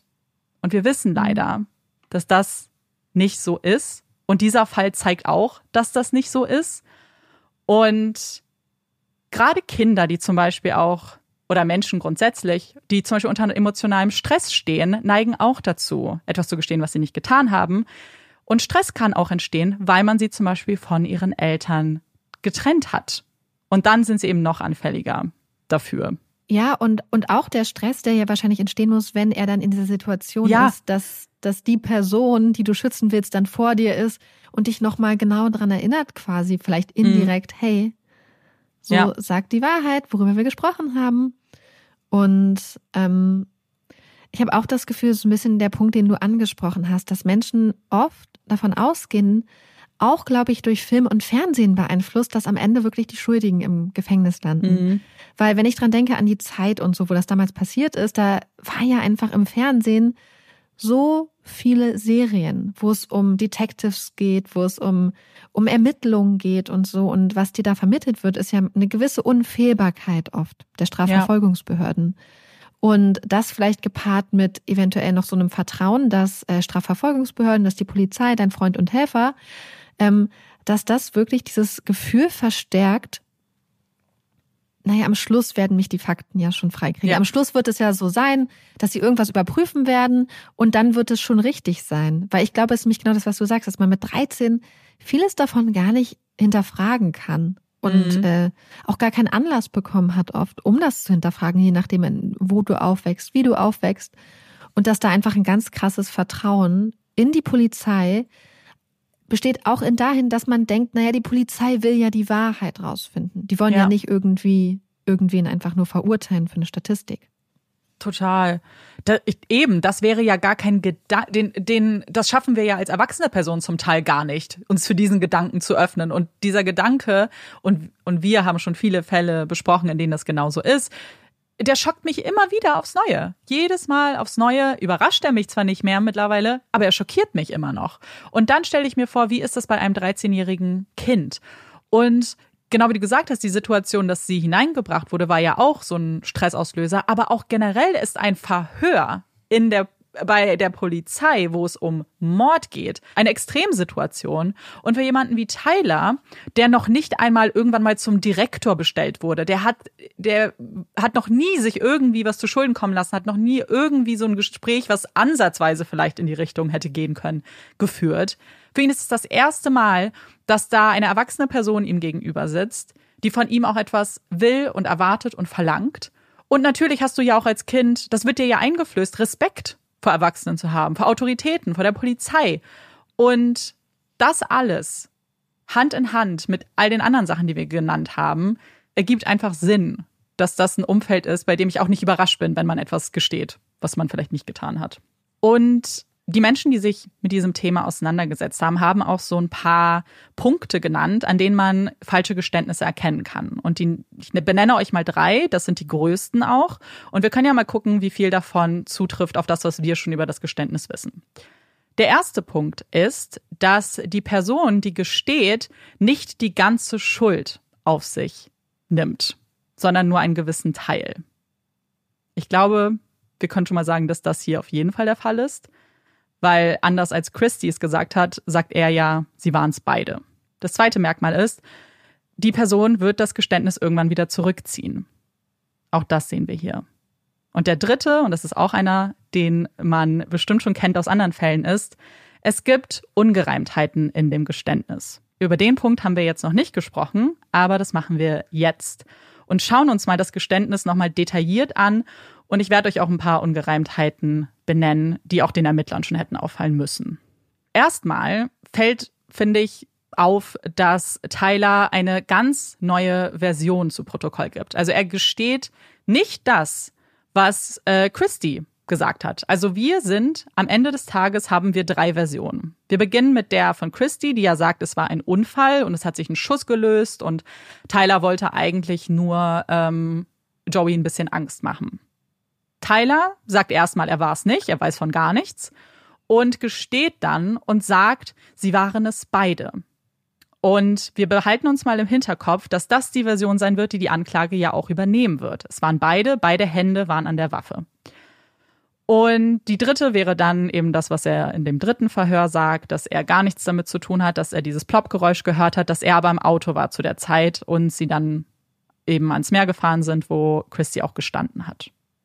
Gehen wir aber jetzt zur zweiten Version, gehen wir zu seinem Geständnis und zu der Version, die es in den Prozess schafft. Und da müssen wir uns jetzt einmal anschauen, wie Tyler diese Situation genau beschreibt.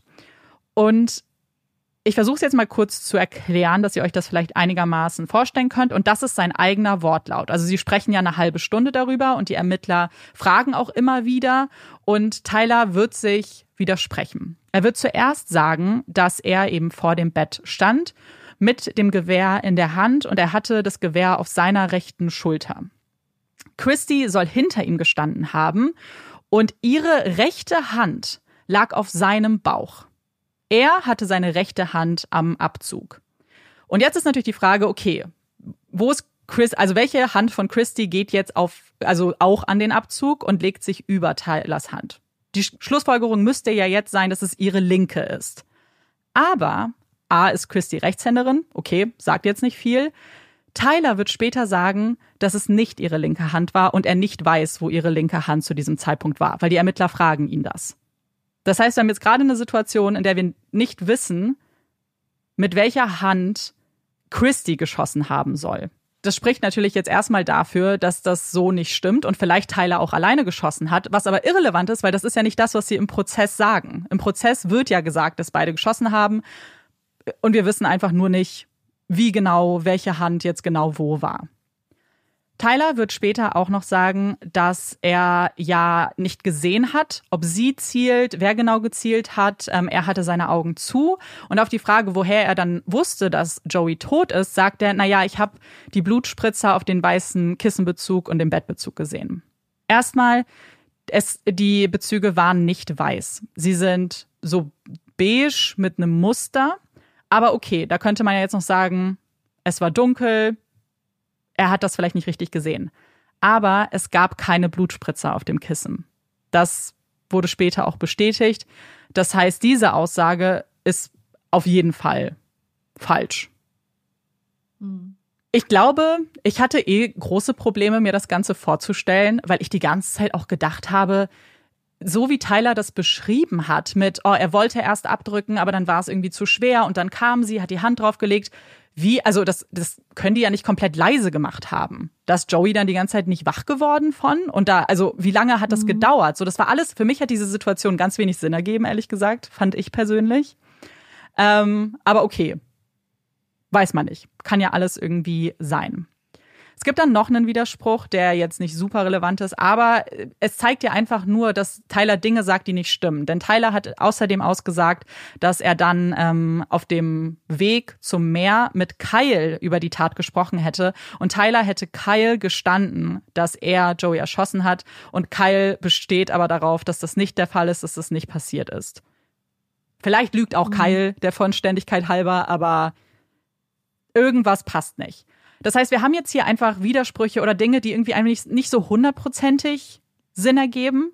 Und trotz mhm. dieser Umstände, dass, dass es die Widersprüche gibt und dass Tyler das alles zurückziehen wird und mit einer für mich viel logischeren Erklärung daherkommt, wird diese Version dann übernommen. Und die wird dann im Prozess präsentiert. Und ich persönlich, ich weiß nicht, da würde mich auch interessieren, wie ihr das seht. Glaube an die zweite Version. Ich glaube daran, dass es Christy alleine war. Ich glaube, dass das für mich Sinn ergibt. Und ich glaube auch, und damit werfe ich ihr natürlich ganz viel Manipulation und ganz viel Böswilligkeit auch vor, dass sie das absichtlich an diesem Tag gemacht hat, als Tyler da war, ähm, weil sie vielleicht mit dem Gedanken schon gespielt hat, ihm das später in die Schuhe zu schieben. Ähm, mhm. Und ich glaube, dass, und das habe ich ja schon vorhin erklärt, ich glaube, dass sie Tyler extrem manipuliert hat. Ich glaube, dass ähm, er wirklich alles für sie getan hätte und dass sie das auch wusste. Und wusste, im schlimmsten Fall wird er für mich das alles auf sich nehmen. Womit sie nicht gerechnet hat, ist, dass Tyler das nicht tut. Er hat ja nicht alles mhm. auf sich genommen, sondern so eine komische, ja, so eine Kompromisslösung für sich gefunden, mhm. wie er ja auch gesagt hat. So, er dachte irgendwie, dass er damit ein bisschen was auf sich nimmt aber nicht alles. Ja, ich, ich kenne das auch so. Also es ist auch, also ich, ich habe natürlich nur ein Gefühl, weil ja auch so viel, hast du ja gesagt, es fehlt eigentlich alles an Beweisen, was man bräuchte. Aber mhm. von dem ganzen Ablauf, wie das alles abgelaufen ist, mit wie die Geständnisse gemacht wurden, unter welchem unter welchen Umständen, aber auch wie sie da irgendwie aktiv geworden ist, ähm, ergibt das gerade in diesem Kontext mit dem Grooming für mich total viel Sinn, dass es wirklich so war, dass er da einfach hinmanipuliert werden sollte. Und mhm. das finde ich umso krasser. Gerade ja. wenn man sich den Ausgang anguckt, wo sie ja dann auch nicht ungeschoren davongekommen ist, ähm, dass sie dann noch ihren kleinen Halbbruder mitnimmt. Ja. Und dafür gibt es übrigens auch einen Beweis. Und zwar waren die Ermittler ja eigentlich total überzeugt von der Version und das, was sie da zutage befördert haben. Und ich meine, die haben ja dann alles so weitergegeben und die Anklagen und so weiter. Die hatten dann später ihre Zweifel, ob das wirklich alles so stimmt und gerade was Tylers ähm, ja überhaupt, ob er an der Tat irgendwie mitgewirkt hat, ob er da irgendeine Schuld trägt. Und das hat einen Grund. Und zwar, als beide im Gefängnis waren, das war einfach zu den Vorbereitungen des Prozesses, Tylers Prozess war ja zuerst, hat die Ermittler eine Notiz erreicht. Und zwar hatte Christy versucht, äh, Tyler einen Brief zu schreiben, beziehungsweise sie hat es nicht versucht. Sie hat ihn geschrieben, hat ihn an eine Mitarbeiterin des Gefängnisses übergeben und sie darum gebeten, das bitte an Tyler zu geben. Die Mitarbeiterin hat das aber nicht Tyler gegeben, sondern den Ermittlern. Und in dieser Notiz stand, dass äh, Christy Tyler darum gebeten hat, bitte seine Version zu korrigieren. Er soll die Wahrheit sagen, dass er es alleine war. Und sie schreibt dann auch zum Beispiel, dass sie, dass er nicht darauf hören soll, was seine Mutter sagt und was andere Leute sagen, dass sie die einzige Person ist, die ihn wirklich liebt. Und Krass. als die Ermittler das gelesen haben, war das, glaube ich, so ein Moment, wo sie waren, okay, ich Mist. So, das und ist. Dann? Ja. Und dann? Und dann passiert ja erstmal nichts, weil der Prozess fängt ja an. Und es, es passiert später was und die Ermittler sind dann später auch involviert, ähm, dabei mit der Verteidigung auch ein bisschen zusammenzuarbeiten. Aber erstmal passiert ja nichts. Aber es ist eine gute Überleitung, weil mein nächster Punkt ist der Prozess selbst, weil das ist ja jetzt in der Chronologie. Also wir haben zwar diese Notiz, aber wir haben ja trotzdem eine Staatsanwältin, die unbedingt anklagen will. Sie will unbedingt, ich habe ja schon ein paar ihrer Zitate mit reingebracht, ihr ist ganz wichtig, dass man nicht berücksichtigt, dass er ein Kind ist, dass er diese Tat überhaupt erst ermöglicht hat. Und was man ja auch schon sagen muss, ist, und euch vielleicht auch schon aufgefallen ist, ist, der Verteidigung wurde es extrem schwer gemacht. Also nicht nur die Staatsanwältin, sondern auch der Richter waren sehr geneigt, Dinge zuzulassen, die für die Anklage gut waren, aber Dinge nicht zuzulassen, die für die Verteidigung vielleicht gut gewesen wären. Und darüber sprechen wir jetzt auch. Und eine der wichtigsten Aussagen in diesem Prozess, eine Aussage, die auf jeden Fall eine ganz große Rolle gespielt haben muss, was die Entscheidung der Jury betroffen hat, ist die Aussage des Gerichtsmediziners. Und der Gerichtsmediziner ist Stephen Haynes und ist ein sehr bekannter Name in Mississippi. Er hat in seiner Amtszeit zwischen 1980 und 2009 etwa 80 Prozent aller Autopsien in dem Bundesstaat gemacht. Er selbst sagt, dass er zwischen, und jetzt haltet euch fest, 1500 und 2000 Autopsien jährlich macht. Empfohlene äh, Anzahl wäre übrigens 250. Wie viele Autopsien sind das pro Tag? Das sind ja dann ähm, ähm, mehr als vier. Wenn man krass, weil wenn man nämlich also wenn er jeden Tag arbeiten würde und es sind nur 1500 und nicht 2000, dann wären es vier. Oh, krass. Und das oh, ist das ohne Feiertage. Ohne halt, ne? Feiertage. Ohne Wochenende. Ja. Ohne Urlaub. Ja. Er, er macht richtig viele Autopsien. Und dabei ist er auch bekannt dafür, dass er eigentlich immer für die Anklage arbeitet und wofür er auch bekannt ist, ist, dass er sich auch nicht immer an den aktuellsten Erkenntnissen in seinem Fachbereich hält.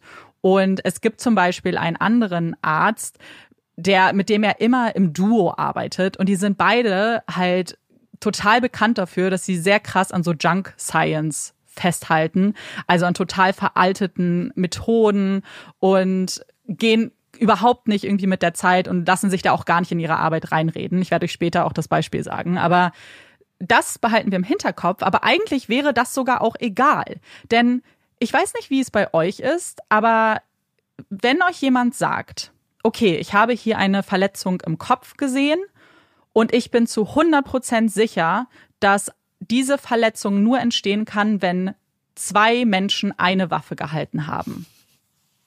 Wie, wie, so, was denkst du da? Denkst du so, ja? Das gleiche, als wie als du es vorgelesen hast, äh, also im Fall dachte ich so, hä? Ja. Also, woher willst du das wissen? Ja. Also, also mir ergibt sich, ich meine, man kann ja total viel ähm, mittlerweile analysieren, was so mhm. vielleicht so Eintrittswinkel und so angeht.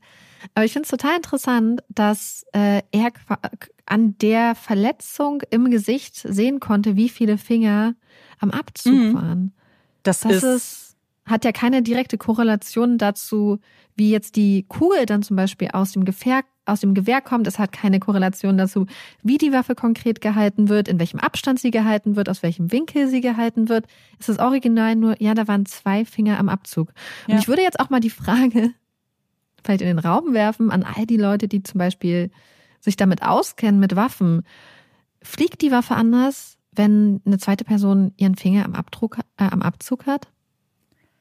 Ich bezweifle es. Ja, das, also für mich ist das auch so schwer, mir vorzustellen, dass das geht, weil im, am Ende des Tages kann doch eine Person eine Waffe genauso halten wie zwei. Also der Winkel, der entsteht, wenn man das jetzt sagt, dass das so die Ausgangssituation ist, kann doch auch von einer Person, also das ergibt, es ergibt für mich keinen Sinn, dass es quasi einen magischen Winkel gibt, der nur erreicht werden kann, wenn die Waffe von mhm. zwei Personen gehalten wird. Das und ja. Weil was ich mich dann auch frage, es geht ja darum, dass die, dass das auch der Finger am Abdruck und so, ne? Dann frage ich mich ja. halt auch so, kann er dann auch erkennen anhand der Verletzung, ob eine Person dolle zugedrückt hat oder mhm. langsam oder ob das ein äh, kräftiger Finger war oder nicht ein kräftiger, könnte es dann nicht auch sein, dass zum Beispiel ein kräftiger Finger so wirkt wie zwei ja. kleine, eher schwächere Finger? Stimmt. Weil dann hat er ja offensichtlich so viel Wissen, was wir in anderen Fällen total dringend bräuchten. Und was auch ganz wichtig hier ist, vielleicht auch bevor ihr Experten und Expertinnen was sagt, die Waffe wurde ja nie gefunden. Das heißt, ja. wir wissen, was es für ein Kaliber ist und so weiter. Aber wenn wir jetzt zum Beispiel Tyler glauben, dass die so ein bisschen verrostet ist und es mega schwer war, die irgendwie überhaupt abzudrücken, und das wird tatsächlich von seinen Cousins bestätigt, die sagen im Prozess aus und sagen, sie haben damit so rumhantiert und keinen von den Jungen ist es gelungen, diese Waffe abzufeuern. Ähm, das wird ja auch eine Rolle spielen vermute ich jetzt mal, wenn man irgendwas rekonstruieren möchte. Wenn schon gesagt wird, hey, das ist eine alte, verrostete, was weiß ich für ein Gewehr. Mhm. Und. Ja. Aber dafür bräuchte man halt die Waffe. Genau. Nicht dann, die, genau. die Verletzung, die aus dem Schuss entstanden ja, ist. Richtig. Und es ist, das ist der Punkt, der auch super stark kritisiert wurde von allen möglichen Experten und Expertinnen. Und nach dem Prozess gibt ist nicht eine einzige Person nach vorne getreten, die diese Aussage bestätigen kann. Niemand. Niemand konnte sagen, dass so eine Analyse möglich ist und dass es eine Art und Weise gibt, die das zu analysieren, eine Wunde zu analysieren und zu dieser Erkenntnis zu kommen. Und so ein Prozess wird natürlich vorbereitet. Das ist ja nicht alles jetzt super spontan. Und die Verteidigung wusste, dass er das sagen wird. Und die Verteidigung hat sofort, als klar war, an dem und dem Tag sagt er aus, sind sie zum Richter gegangen und haben um eine Unterbrechung gebeten. Also das ist diese Unterbrechung, wo dann die beiden Parteien zum Richter gehen und dann quasi sagen, warum sie ähm, finden, dass eine bestimmte Aussage vielleicht nicht stehen gelassen werden darf. Und das haben sie getan. Und der Richter hat sich das nicht mal angehört. Der hat sofort der, der, die, die hat nicht mal die, diese Besprechung zugelassen. Er hat sofort gesagt, dass es äh, die Aussage fein ist, dass er aussagen darf. Und das war's. Und damit kommen wir zu einer Aussage, die der Richter aber nicht zulassen wollte. Und ich erkläre das kurz, weil es geht für mich auch ein bisschen Hand in Hand. Und zwar geht es um die Aussage der Expertin, die die Verteidigung gerne vorladen wollte, die über falsche Geständnisse gesprochen hat, was eine sehr, sehr anerkannte Wissenschaftlerin ist, die auch bis heute immer noch ähm, sehr viel forscht zum Thema falsche Geständnisse und ganz, ganz viele der Studien auch zum Beispiel äh, veröffentlicht hat, die wir heute auch einfach als Basis für die Erkenntnisse nehmen. Und als die Verteidigung die als Zeugin vorladen wollte, war es diesmal die Anklage, die darüber reden wollte. Also sie wollten die Besprechung, die die Verteidigung vorher gefordert hat, jetzt für diese Zeugin. Und das fand der Richter auch richtig und hat denen einen ganzen Tag dafür freigeräumt, indem sie nur darüber sprechen sollen, ob diese Zeugin, diese Expertin aussagen darf. Und der Richter hat sich die, die äh, Argumente der Anklage angehört, auch der Verteidigung, hat dann, und hat dann noch selber recherchiert. Und aufgrund seiner Recherche ist er dann zu dem Ergebnis gekommen, dass diese Zeugin nicht aussagen darf. Und ich möchte kurz seinen Gedankengang mit euch teilen. Denn er hat sich alle Fälle angeguckt im Bundesstaat Mississippi, bei dem es um falsche Geständnisse ging. Und er hat herausgefunden, dass in 50 Prozent der vergangenen Prozesse solche Aussagen nicht zugelassen wurden. Und er sagt, wenn 50 Prozent der anderen Richter und Richterinnen das nicht zulassen, dann ist das keine Wissenschaft. Hm. Was ist das für eine Logik? Hm. Was, was, ich, inwiefern halt ist das logisch? Also er, er geht nicht davon aus, dass sie jetzt zum Beispiel eine renommierte Expertin ist, die ja. ein Forschungsfeld hat und da ähm, wahrscheinlich ja auch, ich meine, wenn man in Fachmagazinen und so publiziert, dann unterläuft das ja auch noch meistens eine, ähm, eine Überprüfung und so. Ähm, das ist für ihn alles egal, weil er sich nicht darauf verlässt, dass das eine Wissenschaft an sich ist, mhm. so Psychologie, ja. sondern ähm, die Wissenschaft wird in dem Moment entschieden, in dem Menschen wie er darüber entscheiden, ob es Wissenschaft ist. Genau. Und wenn da genug sagen, nein, das lasse ich nicht zu, dann ist es damit keine Wissenschaft. Ganz genau. Und deswegen lässt das dann nicht zu. Ja. Das ist so interessant, weil dann braucht es ja nur einmal eine einzige Person, die sagt, ja, nee, ich lasse das nicht zu, weil es ist keine Wissenschaft. Und dann der nächste Richter kann sagen, na ja, der Richter hat gesagt, es ist keine Wissenschaft oder was, warum auch immer, man weiß mhm. ja nicht, was die Gründe sind. Deswegen lasse ich es nicht zu. Ja, das, Bumm. Und, und das ist der Punkt. Wir wissen ja gar nicht, was in den anderen, was in den 50 Prozent der Fälle war, warum das da nicht zuge, also er kann sich ja nicht Millionen Fälle, was weiß ich, durchgelesen haben und ganz genau analysiert haben an einem Tag, was der Grund dafür war. Es ging um die Statistik, dass es in 50 Prozent der Fälle nicht zugelassen wurde. Wir wissen gar nicht warum. Wir wissen nicht, und generell, genau wie du gesagt hast, die Wissenschaftlichkeit eines Themas ähm, daran zu messen, ob Richter oder Richterin entscheiden, das in einem Prozess zuzulassen, ist Quatsch. Und jetzt komme ich zum Beispiel, was ich vorhin äh, schon kurz angedeutet habe, was Junk Sciences angeht.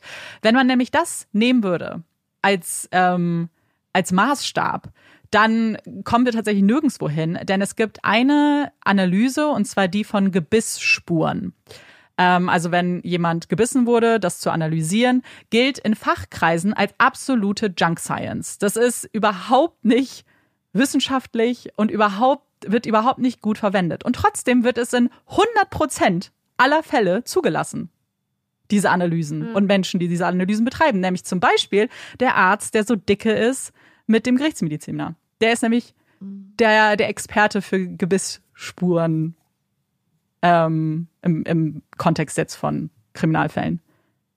So, Okay, wenn wir es also umdrehen, dann beweist es damit, ja, das, dann haben halt diese ganzen Experten, die ganzen Expertinnen, die sagen, das ist absolute Junk Science, haben halt keine Ahnung, weil die Richter und Richterinnen lassen es ja zu. Okay, krass.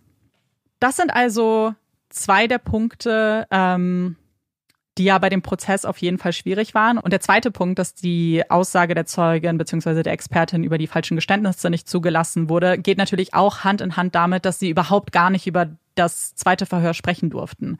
Es wurde weder gezeigt, noch durften sie überhaupt erwähnen, dass Tyler sein Geständnis zurückgezogen hat. Und das ist natürlich super krass. Das Geständnis selbst wurde aber natürlich in voller Länge gezeigt. Was die Verteidigung auch kritisiert, meiner Meinung nach verständlicherweise, ist, dass ihnen auch sehr viele Steine in den Weg gelegt wurden, was eine potenzielle alternative Täterschaft angeht.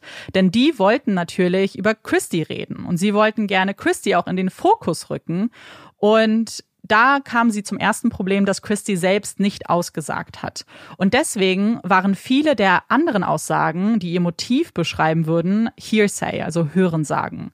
Zum Beispiel durfte Christies und Tylers Vater Danny nicht Aussagen ähm, treffen zu diesem Gespräch, was er mit Christy hatte, wo sie ihn ja schon mal um eine Waffe gebeten hat. Dazu durfte er nichts sagen, weil das wäre dementsprechend Hörensagen. Und das betrifft halt viele der Aussagen von anderen Leuten, die gesagt hätten, oh, die beiden hatten Streit oder oh, sie hatte ein Motiv, weil, weil die beiden sich gestritten haben, weil er sie vielleicht verlassen wollte, etc. Aber die Verteidigung hatte einen Beweis. Den wollten sie auch zeigen. Und zwar, nachdem Joey erfahren hat, dass Christy schwanger ist von seinem besten Freund, sind die beiden in eine Talkshow gegangen. Und in dieser Talkshow haben sie darüber gesprochen. Er hat komplett irgendwie seine Gefühle offengelegt und gesagt, dass, das, dass er sich total benutzt und, ähm, und so weiter von ihr fühlt, dass er sich auch manipuliert von ihr fühlt. Und das wollte die Verteidigung. Diese Talkshow wollten sie der Jury vorspielen. Und das ähm, hat der Richter auch nicht zugelassen. Ja, krass. Ja. Und ich glaube, dass das vielleicht, also zumindest für mich, die Entscheidung der Jury verständlicher macht. Weil wenn wir natürlich von außen darauf blicken, dann wissen wir das. Und wir wissen auch, oh, Geständnisse können falsch sein. Aber zu der Zeit, also wir wissen ja, dass heute Leute immer noch damit strugglen, das zu akzeptieren. Aber vor 20 Jahren haben Leute definitiv ihre Probleme damit gehabt, das anzuerkennen. Und wenn du keine Expertin hast, die dazu was sagen kann und dich aufklären kann, dafür einen anderen Experten hast, der dir bestätigt, das waren zwei Leute, hundertprozentig. Selbst wenn das für uns komisch ist und wir das kaum glauben können, wenn dir gesagt wird, das ist ein Experte in seinem Fachbereich und wirst du als Jury ja auch angewiesen, dem erstmal Glauben zu schenken und klar, glaubst du es wahrscheinlich auch. Also so schockiert ich war, kann ich jetzt, wenn ich höre, was alles nicht angesprochen werden durfte, ähm, schon verstehen, wie es zu der Entscheidung kam. Ja. Nach dem Prozess, nachdem das Urteil verkündet wird, kommt Tyler also ins Gefängnis. Und dazu möchte ich auch noch ganz kurz ein bisschen was erzählen. Und zwar wird Tyler in die Walnut Grove Correctional Facility gebracht. Das ist ein Gefängnis, das circa 1500 Betten hat und ist so eine Art Zwischenstation für junge Täter und Täterinnen. Denn hier wird jeder zwischen 13 und 22 Jahren untergebracht und es gilt als schlimmstes Gefängnis des Landes. Er war zu dem Zeitpunkt 14, wurde bald 15 und musste wie über Nacht erwachsen werden. Und wir können uns wahrscheinlich kaum vorstellen, wie hart so ein Gefängnisalltag ist. Und Tyler berichtet zum Beispiel von stetigen Streitereien im Gefängnis.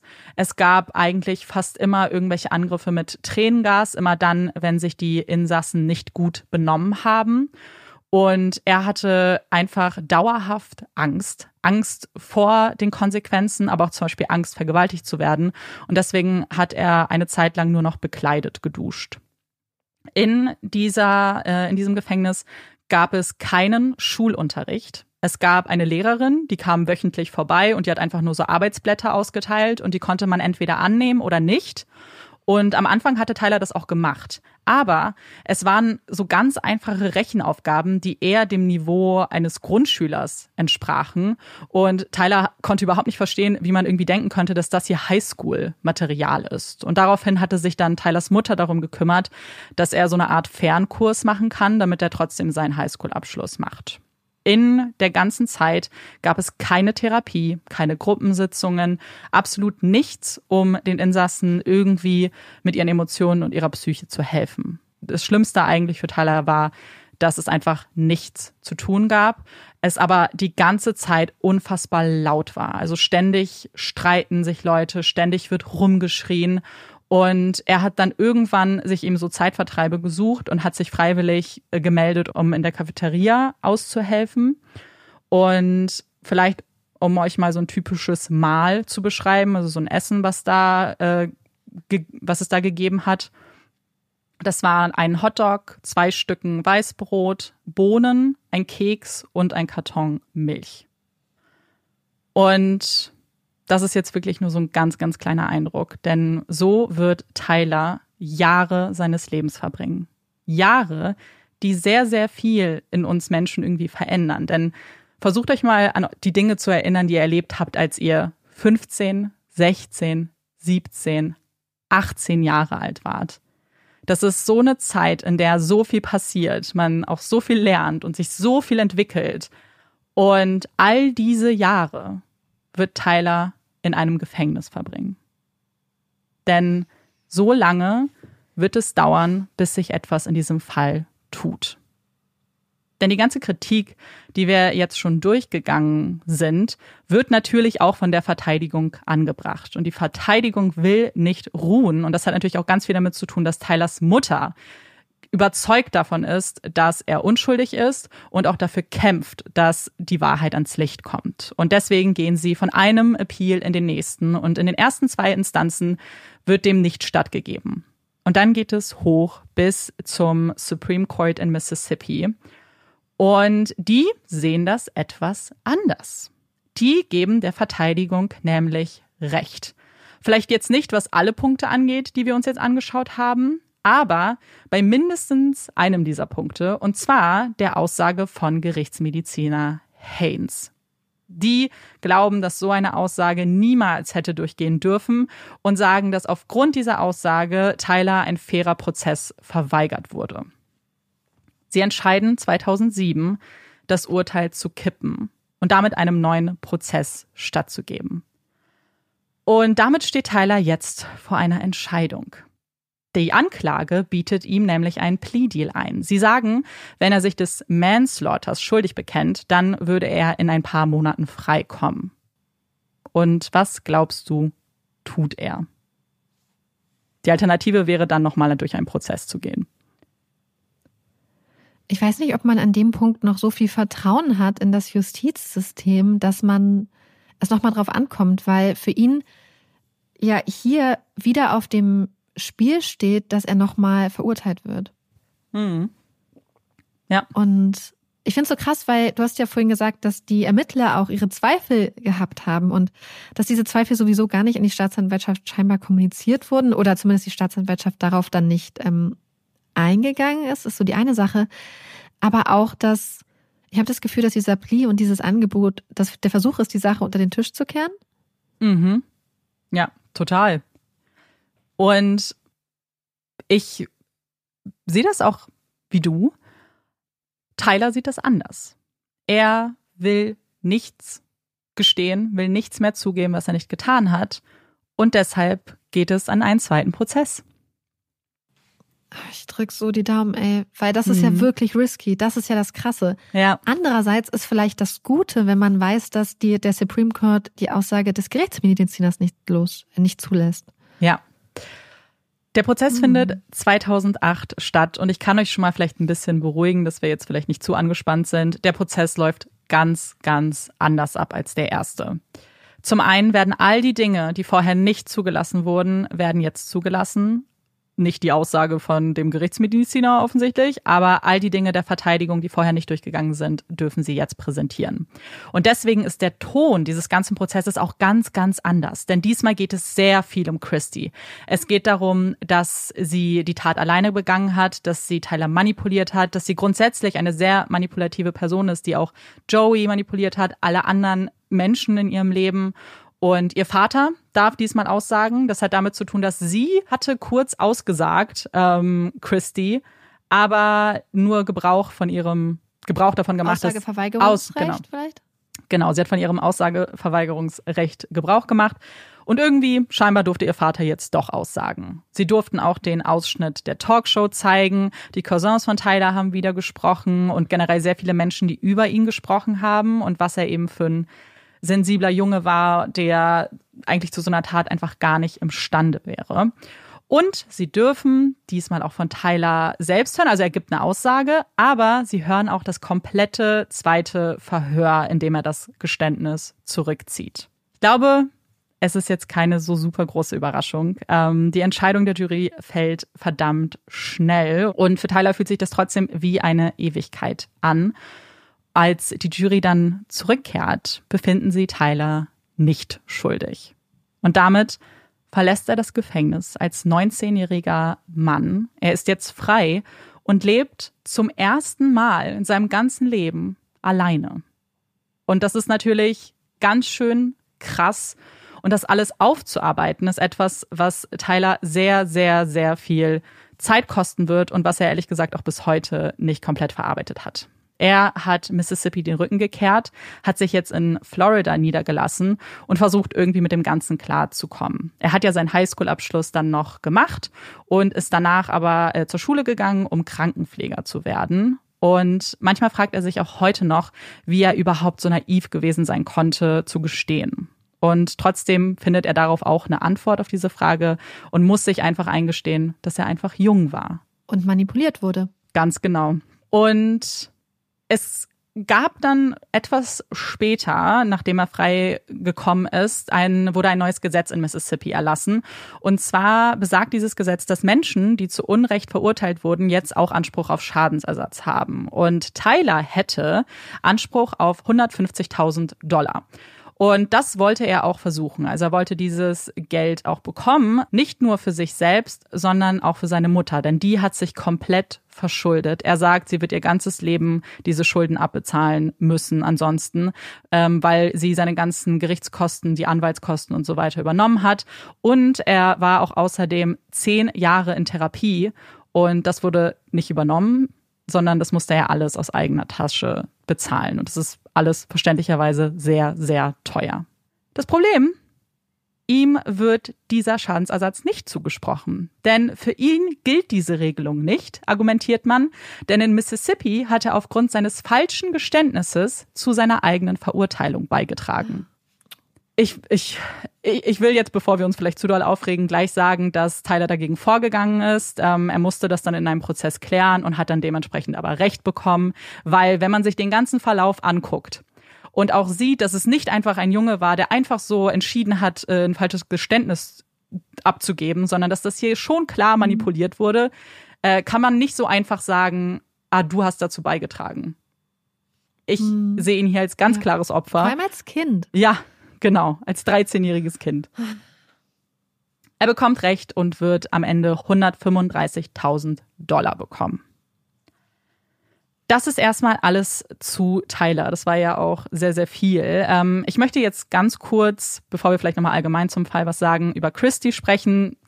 Ehrlich gesagt habe ich natürlich jetzt nicht so viel über sie gesprochen. Für mich ist auch relativ klar, wie ich das einschätze, wie ich die Tat sehe, wie ich sie sehe.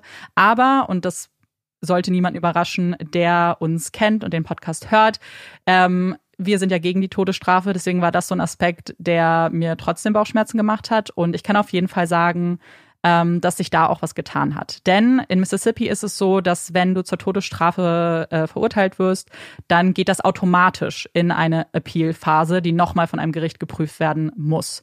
Und ihre Verteidigung hatte auch Interessen daran, dass ähm, man sich das nochmal anguckt, haben ganz viele Gründe benannt, warum ähm, auch sie vielleicht nicht so einen 100% fairen Prozess hatte.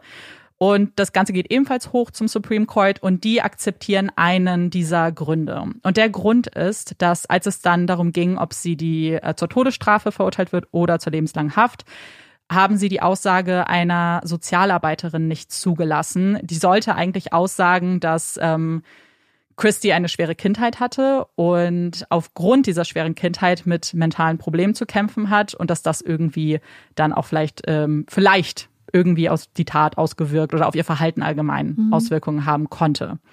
Und der Richter hat damals gesagt, dass ähm, die Sozialarbeiterin ja keine Psychologin sei. Das heißt, sie hatte, hätte gar nicht irgendwie die Expertise, so eine Aussage zu treffen. Der Supreme Court sagt aber, hier geht es um den Tod. Hier geht es um Leben und Tod. Und hier muss jeder aussagen dürfen. Ob das am Ende eine Jury umstimmt oder nicht, sei erstmal dahingestellt. Aber jetzt einfach zu ja. sagen, sie darf nicht sagen, empfindet der Supreme Court als nicht gerecht. Damit äh, kippen sie nur die Todesstrafe und das geht dann nochmal in eine Diskussion und am Ende wird Christy dann zu einer lebenslangen Haft ohne Möglichkeit der Bewährung verurteilt. Mhm. Im Dezember 2008, ähm, kurz nach seiner Freilassung, hat Tyler einen Brief von Christy erhalten. In diesem Brief stand nicht viel, außer, und ich zitiere, es tut mir leid, Punkt, Punkt, Punkt, du weißt schon wofür. Und dieser Brief hat Tyler unfassbar wütend gemacht. Zum einen, weil sie nicht mal sagt, wofür sie sich tatsächlich entschuldigt. Und er denkt auch, dass diese Entschuldigung viel zu spät kommt. Ja, und die Entschuldigung hört sich an wie so eine SMS, die man mal kurz Ja. wegschickt, ne? Ja, Mhm. also das ist es halt auch, das Gewicht oder was sie getan hat. Mhm.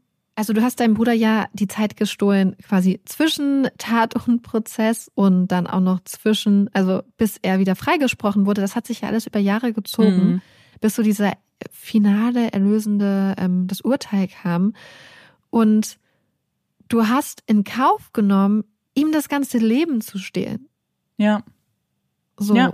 Und ich habe ähm, in einem Interview gesehen, in dem Tyler dann auch spricht, also er ist ja jetzt äh, über 30 und das ist von diesem Jahr eins. Ähm, das kann ich euch mal verlinken, das ist von Court TV und die äh, beschäftigen sich sehr, sehr detailliert mit dem zweiten Prozess. Also wenn euch das interessiert, wie der abgelaufen ist und ihr auch vielleicht euch das angucken wollt, ähm, verlinke ich euch das mal.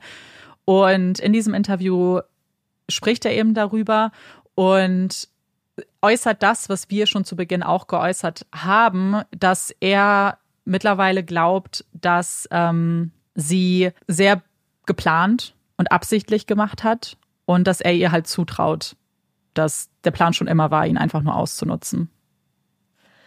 Aber weißt du, was ich da so krass finde, was ja auch nochmal so eine absolute Eiseskälte des Herzens zeigt? Spätestens in dem Moment, weil sie ist doch nach ihm verurteilt worden. Ja. Das heißt, spätestens in dem Moment, wo klar war, ich werde verurteilt und ich habe die schlimmstmögliche Strafe, hätte sie sagen können, hey, ich rette meinen kleinen Bruder oder ich versuche es Mhm. zumindest. Sie Und- hatte nichts mehr zu verlieren. Sie hatte wirklich nichts mehr zu verlieren. Außer sie hat noch drauf spekuliert, naja, ähm, ich kann auch so Begnadigungsgesuche und so sch- schreiben und sie wollte sich das nicht verspielen. Aber es ist halt krass, dass du selbst in dem Moment, wo du nichts mehr zu verlieren hast, eigentlich aller Wahrscheinlichkeit nach, dass du immer noch nicht den Schritt gehst oder zumindest Versuche anstellst, Mhm. Tyler zu retten. Und ja, und das Ding ist, das hatte ihre, Ver das hatte Tylers Verteidigung auch gesagt. Deswegen haben sie sie als Zeugin äh, im zweiten Prozess auch aufgerufen, weil sie dachten, okay, vielleicht sagt sie was. Sie hat jetzt nichts mehr zu verlieren. Vielleicht hilft sie Tyler jetzt am Ende noch. Und ganz ehrlich, ich finde, dass sie es nicht getan hat. Und dieser Brief spricht eigentlich für mich für ihre manipulative Natur. Denn den Brief hat sie geschrieben, bevor die Todesstrafe gekippt wurde. Das heißt, vielleicht war das auch einfach der Versuch zu sagen, ja, guck mal, ich habe doch Reue gezeigt, aber trotzdem nicht gestanden, warum, weil das wäre natürlich für sie auch nicht förderlich gewesen zu sagen, oh, dass ich dich manipuliert habe, dass ich dich irgendwie äh, hab auflaufen lassen, Ja. was auch immer, sondern sie wollte dieses vielleicht eine Sympathie, guck mal, es tut mir ja leid, ähm, weil sie vielleicht dachte, oh, irgendwas kann mein Team noch erreichen in Zukunft. Weil weißt du, was ich so denke? Selbst wenn es so gewesen wäre, dass sie das zusammen gemacht haben oder so, ne? Ja. So, er ist ja trotzdem ein Kind gewesen und, Ja. und beeinflussbar und so. Weiß ich nicht, warum du. Ich glaube, dass ganz viele Leute dann trotzdem gesagt hätten, weißt du was, dann lüge ich einfach. Und sage ich einfach, ich war es alleine, um ihn zu schützen. Weißt du, was ich Mhm, meine? Stimmt. So, und, und ich gehe ja davon aus, dass sie es alleine war. Ja, Aber auch. selbst in dem Fall geht es hier ja um Kinderleben. Ja. Ja. Und dass du da nicht alles gibst, um das, das ist halt wirklich Mhm. an Bösartigkeit zusätzlich zu der Ermordung von Joey ist es an Bösartigkeit ja kaum zu übertrumpfen. Total. Und was ich auch ganz interessant fand, war die Reaktion von Joeys Familie auf das Ganze, auf den ganzen Prozess und das Hin und Her und den zweiten Prozess. Die strugglen damit nämlich extrem. So einerseits sagen sie, sie wollen nicht, dass Tyler bestraft wird wirklich. Er ist, sie erkennen total an, dass er ein Kind war, aber für sie ist es total schwer zu verstehen, dass ihnen ein, ein Gericht, ein, eine Staatsanwaltschaft gesagt hat, wir haben euch die Wahrheit gebracht. Die Wahrheit ist, diese beiden Personen waren es.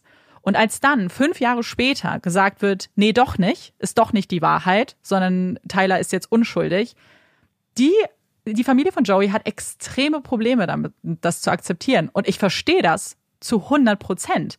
Denn Ja. Joey bringt nichts zurück. Das Einzige, was sie wollten, war die Wahrheit. Und das wurde ihnen ja so präsentiert, als wir haben sie. Das ist bitteschön. Und dann sollst du fünf Jahre später nochmal durch alles durch und alles hinterfragen, was du für dich abgespeichert hast. Und deswegen ist ja auch so diese, Dieses alles, was immer sagen, Sachen, die zum Schutz von Angeklagten, Verdächtigten und Beschuldigten sind, sind auch oft, nicht immer, aber oft auch zum Schutz der Wahrheit, weil es Mhm. nämlich eigentlich genau vor solchen Sachen auch schützen sollte. Dass nämlich Ermittlerinnen, aber auch ähm, Strafverfolgungsbehörden, Justiz einfach vielleicht die einfache Möglichkeit nehmen und vielleicht sogar, ach naja, zwei Urteile sehen für meine Statistik zum Beispiel als Staatsanwältin natürlich besser aus als nur eins beispielsweise. Mhm. Und dass das, dass in diesem Denken, was in diesem System der USA, wo es auf jeden Fall immer Verteidigung gegen Anklage ist, egal um welchen Preis, ähm, dass da die Wahrheit halt oft das ist, was neben den Opfern und auch möglicherweise Unschuldigen auch geopfert wird, Ja. um Ja. Verurteilung zu erreichen. Und das ist es. So, ich, ja, ich glaube, wir haben schon oft in der Vergangenheit im Detail darüber gesprochen, aber trotzdem regt es mich einfach jedes Mal aufs Neue auf, weil ich das einfach, es macht mich so wütend. Und in jedem Fall, aber erst recht in einem Fall, in dem es um ein Kind geht, was einfach ganz oft hätte beschützt werden müssen. Ja, danke, dass du uns diesen krassen Fall mitgebracht hast. Ich saß wirklich die ganze Zeit äh, auf der, ähm, wie nennt man das, auf der Kante meines Sitzes und habe Mhm. ge erst gehofft, dass es nicht so ausgeht, wie ich denke, und dann gehofft, dass es doch noch ein gutes Ende irgendwie findet. Hm. Ja. Und wenn euch der Fall ähm, jetzt wirklich auch interessiert und gepackt hat, kann ich wirklich auch noch mal den Fall ähm, euch ans Herz legen, falls ihr ihn noch nicht gehört habt, den Amanda angesprochen hat, nämlich in der Bronx. Das war für mich bis jetzt wirklich einer, glaube ich, mit auch der emotionalsten Fälle Hm. und ähm, der auch einfach ganz viele von diesen Sachen, finde ich, auch noch mal super erklärt und Ja. verdeutlicht. Ja, ja, auf jeden Fall. Ähm, da gehen wir auf jeden Fall nämlich doch deutlich mehr ins Detail, wie das Ganze, gerade was falsche Geständnisse angeht, irgendwie vonstatten geht. Und es ist auch ein super interessantes Thema grundsätzlich, aber sehr emotional, muss ich auch sagen. Ich bin sehr gespannt, was ihr sagt, wie eure Gefühlslage so war. Und ich brauche auf jeden Fall einen kleinen Grund, vielleicht jetzt, um aufzuatmen. Und deswegen kommt hier unsere Puppy Break. Yay! Und da wir es schon so lange nicht mehr hatten, habe ich gedacht, ich habe mal wieder ein paar kleine Kitty-Facts dabei für die ganzen Kitties in unserer Community. Und zwar ganz kurz, weil ich das so interessant finde, weil es ja für uns als Podcasterin auch relevant ist. Und zwar gibt es eine Katze namens Merlin aus Torquay im Vereinigten Königreich. Und Merlin hat einen Rekord. Und zwar ist sein Schnurren das lauteste Schnurren, was bis jetzt gemessen wurde. Und zwar mit 67,8 Dezibel. Was wirklich richtig laut ist, denn das Schnurren der meisten Katzen ist ungefähr 25 Dezibel laut. Das heißt, ähm, 67 Dezibel ist schon eine ganz schöne Hausnummer. Das fand ich sehr beeindruckend, weil wir ja auch hier immer mit äh, Dezibel und so rumspielen. Und dann noch ein Fakt, den ich jetzt an mehreren Stellen gesehen hatte, deswegen dachte ich, ich teile ihn auch mal mit euch. Und zwar haben Katzen eine Gemeinsamkeit mit Kamelen und Giraffen. Kommst du drauf? Weißt du's? Mm, mm, mm. Ich Mm, wäre mm. auch nie drauf gekommen. Und zwar haben sie eine ganz bestimmte Sequenz, in der sie gehen. Also wenn die Katzen gehen und sich fortbewegen, bewegen sie zuerst die beiden rechten Füße oder Pfoten und dann die beiden linken. Ach krass. So dass quasi immer die Hälften gleichzeitig nach vorne gehen. Und das fand ich total interessant. Scheinbar äh, machen das keine anderen Tiere oder zumindest nicht in ihrem natürlichen Zustand. Ich weiß nicht, ob man Mhm. das Tieren antrainieren kann. Fand ich sehr interessant. Einmal ein sehr lautes Schnurren und einmal ein interessanter Gang. Das finde ich auch richtig spannend. Das ist ja witzig. Könnt ihr mal sagen, wie laut eure Katzen so schnurren? Dann machen wir eine Challenge. Ja. Das müsst ihr jetzt messen. Gibt's so auf dem Handy gibt's bestimmt Dezibelmesser, oder? So als App. Wirklich, ich hatte mal tatsächlich ein Dezibelmesser hier in der Wohnung, weil wir hier so Lärmprobleme hatten. Stimmt. Musste ich Dezibel messen. Hatte ich, glaub, hatten das mir ich extra so ein machen. Gerät besorgt. Ach so, ich hatte, glaube ich, mal eine App benutzt, aber ich glaube, ne, weiß nicht, wie aussagekräftig das ist. Nee, wir hatten so ein richtiges, äh, ich glaube im Baumarkt oder so, ich weiß nicht, wo man das besorgen kann. Mhm. So ein richtiges Gerät, was man dann hier, Professionell. ähm, ja, so richtig professionell. Krass. Ja, könnt ihr, könnt ihr als Selbstexperiment starten. Damit kommen wir zu unseren Empfehlungen. Hast du was zu empfehlen? Nein, leider nicht. Ich dachte, Ah. ich hätte vielleicht eine Empfehlung, aber die hat sich dann als Nicht-Empfehlung rausgestellt. Mm, das ist immer Ja, schlimm. deswegen habe ich gerade. Aber ich habe, glaube ich, eine richtig gute Empfehlung für bald, weil ich lese gerade ein Buch und Mm. das hat so richtige Herbst-Vibes, so witchy. Und wenn ich das vorher gewusst hätte, hätte ich es auf jeden Fall im Herbst gelesen. Aber bis Mhm. jetzt ist es richtig gut. Also hoffe ich, dass, ähm, dass Ja. ich das vielleicht nächste Woche empfehlen kann. Ja, ich meine, der Herbst ist jetzt auch bald. Also ich, selbst ich finde mich damit ab, dass das jetzt bald vorbei ist. Noch nicht, noch halte ich, nee, noch verdränge ich, aber ich öffne mich ein bisschen. Ich, Ja. ein kleines bisschen, soweit es geht. Mhm.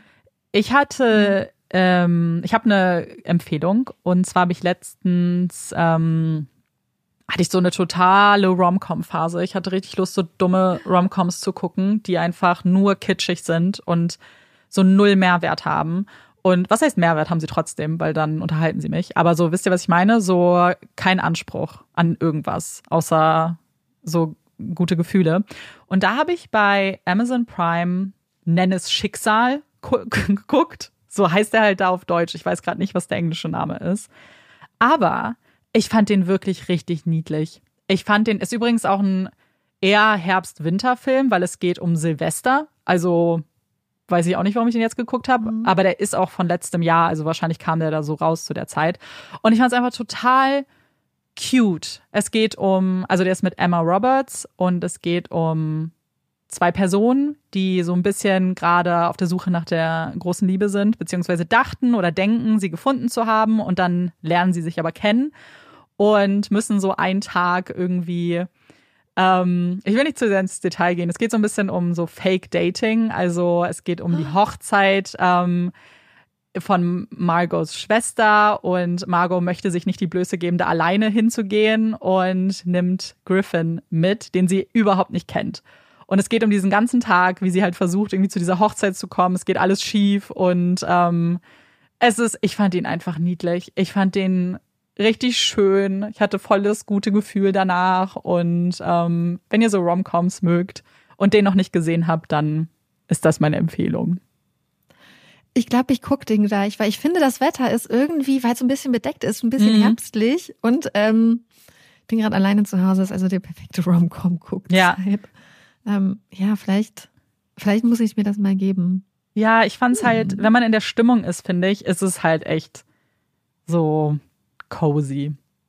Passt auf jeden Fall zum Herbst. Ja. So, dafür habe ich aber kein Hot Take. Ja, auch nicht. Okay, ich habe doch einen Hot Take. Wir haben gerade gemerkt, dass wir keinen Hot Take hatten, aber beide nicht. Ich habe jetzt einen Hot Take, Okay, schieß los. der, glaube ich, schon recht hot ist. Und zwar würde ich sagen, dass Esstische nicht in jedem Fall absolut notwendig sind. Oh, Um zu erklären, wir hatten ganz lange einen Esstisch, den ich dann irgendwann, den wir nie benutzt haben zum Essen, außer wenn meine Gäste da waren, den ich dann irgendwann umfunktioniert habe zu einem Arbeitstisch, Schrägstrich Aufnahmestudio, weißt du noch, wo es da so in Mhm. der Ecke war. Und dann irgendwann waren wir so, ey, wir benutzen diesen Esstisch gar nicht. Und dann haben wir ihn entsorgt. Also weggegeben ja. neues Zuhause und so. Und ich hätte das nie so für möglich gehalten, aber ich glaube, dass man manchmal, was die Gestaltung von Wohnungen angeht, total festhält an Mustern und Ideen, wie es sein muss. Mhm. Weil jetzt denken Leute so, wie esst ihr denn? Aber wir haben zum Beispiel so einen Couchtisch und der ist niedriger und da sitze ich total gut dran. Man sitzt halt nicht an einem Stuhl und so, aber ich denke, in voll vielen Kulturen ist das ja auch nicht üblich, dass man an so einem Esstisch sitzt. Mhm. Und ähm, ich glaube, dass wir manchmal zu sehr festhalten an Sachen, wo man denkt, das muss halt so sein, wie zum Beispiel jede Wohnung braucht einen Esstisch mit, mit Stühlen. Ja. Und man eigentlich manchmal auch was gewinnen kann, wenn man sagt, hey, wir benutzen den zum Beispiel gar nicht, wir machen das anders, dass man dann sagt, hey, ich mache jetzt die crazy Sache, ich mache meinen Esstisch weg. Ja, die Sache ist, es geht, finde ich, ein bisschen so auch in die Richtung von letzter Woche, weil ich das auch so sehe und ich denke auch, dass es genau so eine Sache ist, von der man glaubt, dass es so sein muss. Genauso wie ich denke, gesellschaftlich muss es so sein, dass meine Bettdecke unten ist mit dem Mm, Reißverschluss ja, oder dass ich absolut. mit der Fahrtrichtung sitzen muss, dass das viel besser ist, weil das haben Menschen entschieden. Und es ist auch besser, einen Esstisch zu haben. Aber tatsächlich, also ich habe einen Esstisch, an dem ich nie esse. Genau nie. Ich kann in all den Jahren, in denen ich hier Mhm. gelebt habe, an einer Hand abzählen, wie oft ich da überhaupt gegessen habe. So, und ich habe diesen Esstisch für andere Menschen. Das ist mir sehr bewusst. Ich habe den nicht Ja. für mich. Ich habe den für den Fall, dass irgendwer mal hier essen möchte. Und dann bin ich vorbereitet. Und das ist auch okay. Und ich weiß noch, wo wir bei dir waren und gegessen haben und Trotzdem einfach total happy gegessen. auf dem Boden saßen. ja. Pizza, ja, weißt du ja, noch? ja. Ja, ja, deswegen, da saßen wir auch nicht ist am. super. Und das mache ich auch nicht. Und das ist das Ding. Selbst es ist nicht mal so, dass 100 Prozent der Fälle, wo Leute hier sind und wir essen, essen wir an dem Esstisch. Das wäre dann ja noch irgendwie Ja. gerechtfertigt. Selbst dann Mhm. sitze ich oft an meinem Couchtisch oder auf der Couch einfach nur, wenn es irgendwas ist. Letztens, als Mhm. Ja. eine Freundin hier übernachtet hat, haben wir in meinem Bett gegessen, weil wir einfach so, nee. Oh. Ähm, und die Sache ist, äh, weil ja, meine Gedanke war auch so, ich weiß schon realistisch, dass ich daran nie essen werde, aber vielleicht kann ich ja daran arbeiten. Ich arbeite da auch nicht dran, weil das ist unbequem. Es sind einfach Holzstühle. So, wenn du vielleicht nice Stühle hast, dann würde ich da vielleicht auch arbeiten. Aber dann wäre es ja klüger, vielleicht lieber mir einen Arbeitstisch hinzustellen mit einem Drehstuhl. Ähm, und dann kann ich da ja auch essen, wenn ich mal wirklich an einem Tisch essen möchte. Aber so einen ganzen Esstisch für irgendwie, weiß ich nicht, meiner ist jetzt für vier Leute.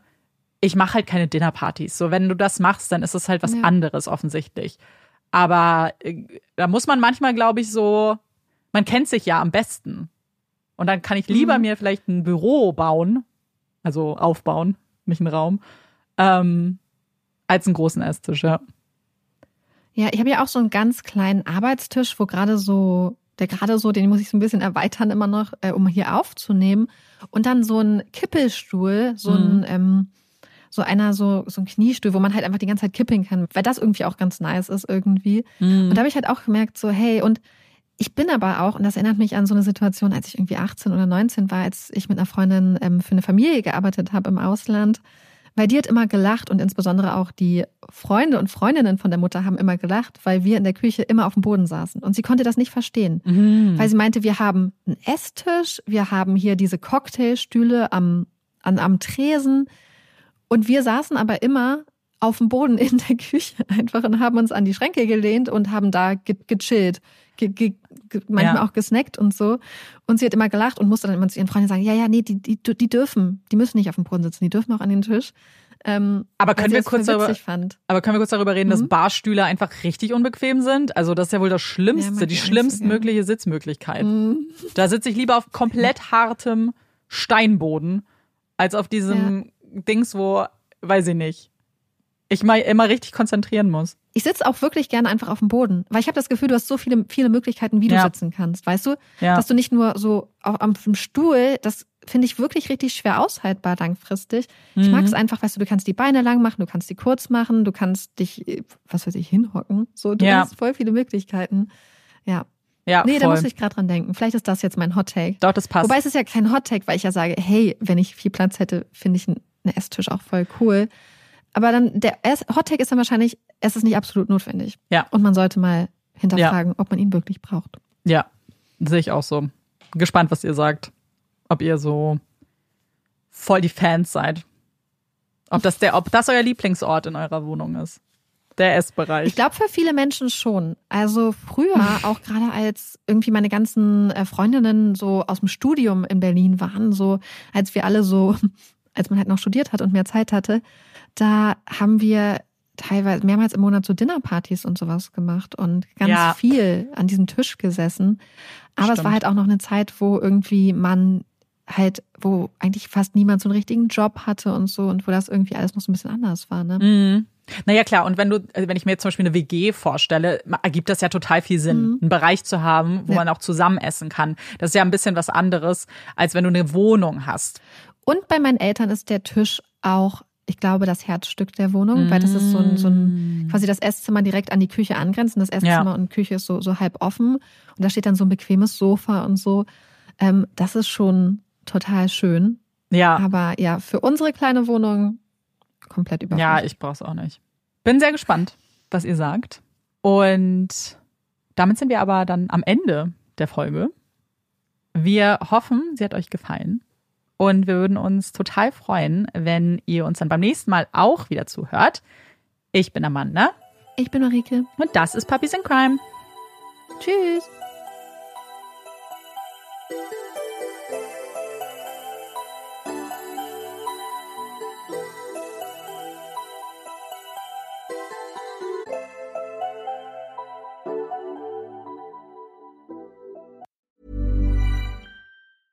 Planning for your next trip? Elevate your travel style with Quince. Quince has all the jet setting essentials you'll want for your next getaway, like European linen, premium luggage options, buttery soft Italian leather bags, and so much more. And is all priced at 50 to 80% less than similar brands. Plus, Quince only works with factories that use safe and ethical manufacturing practices.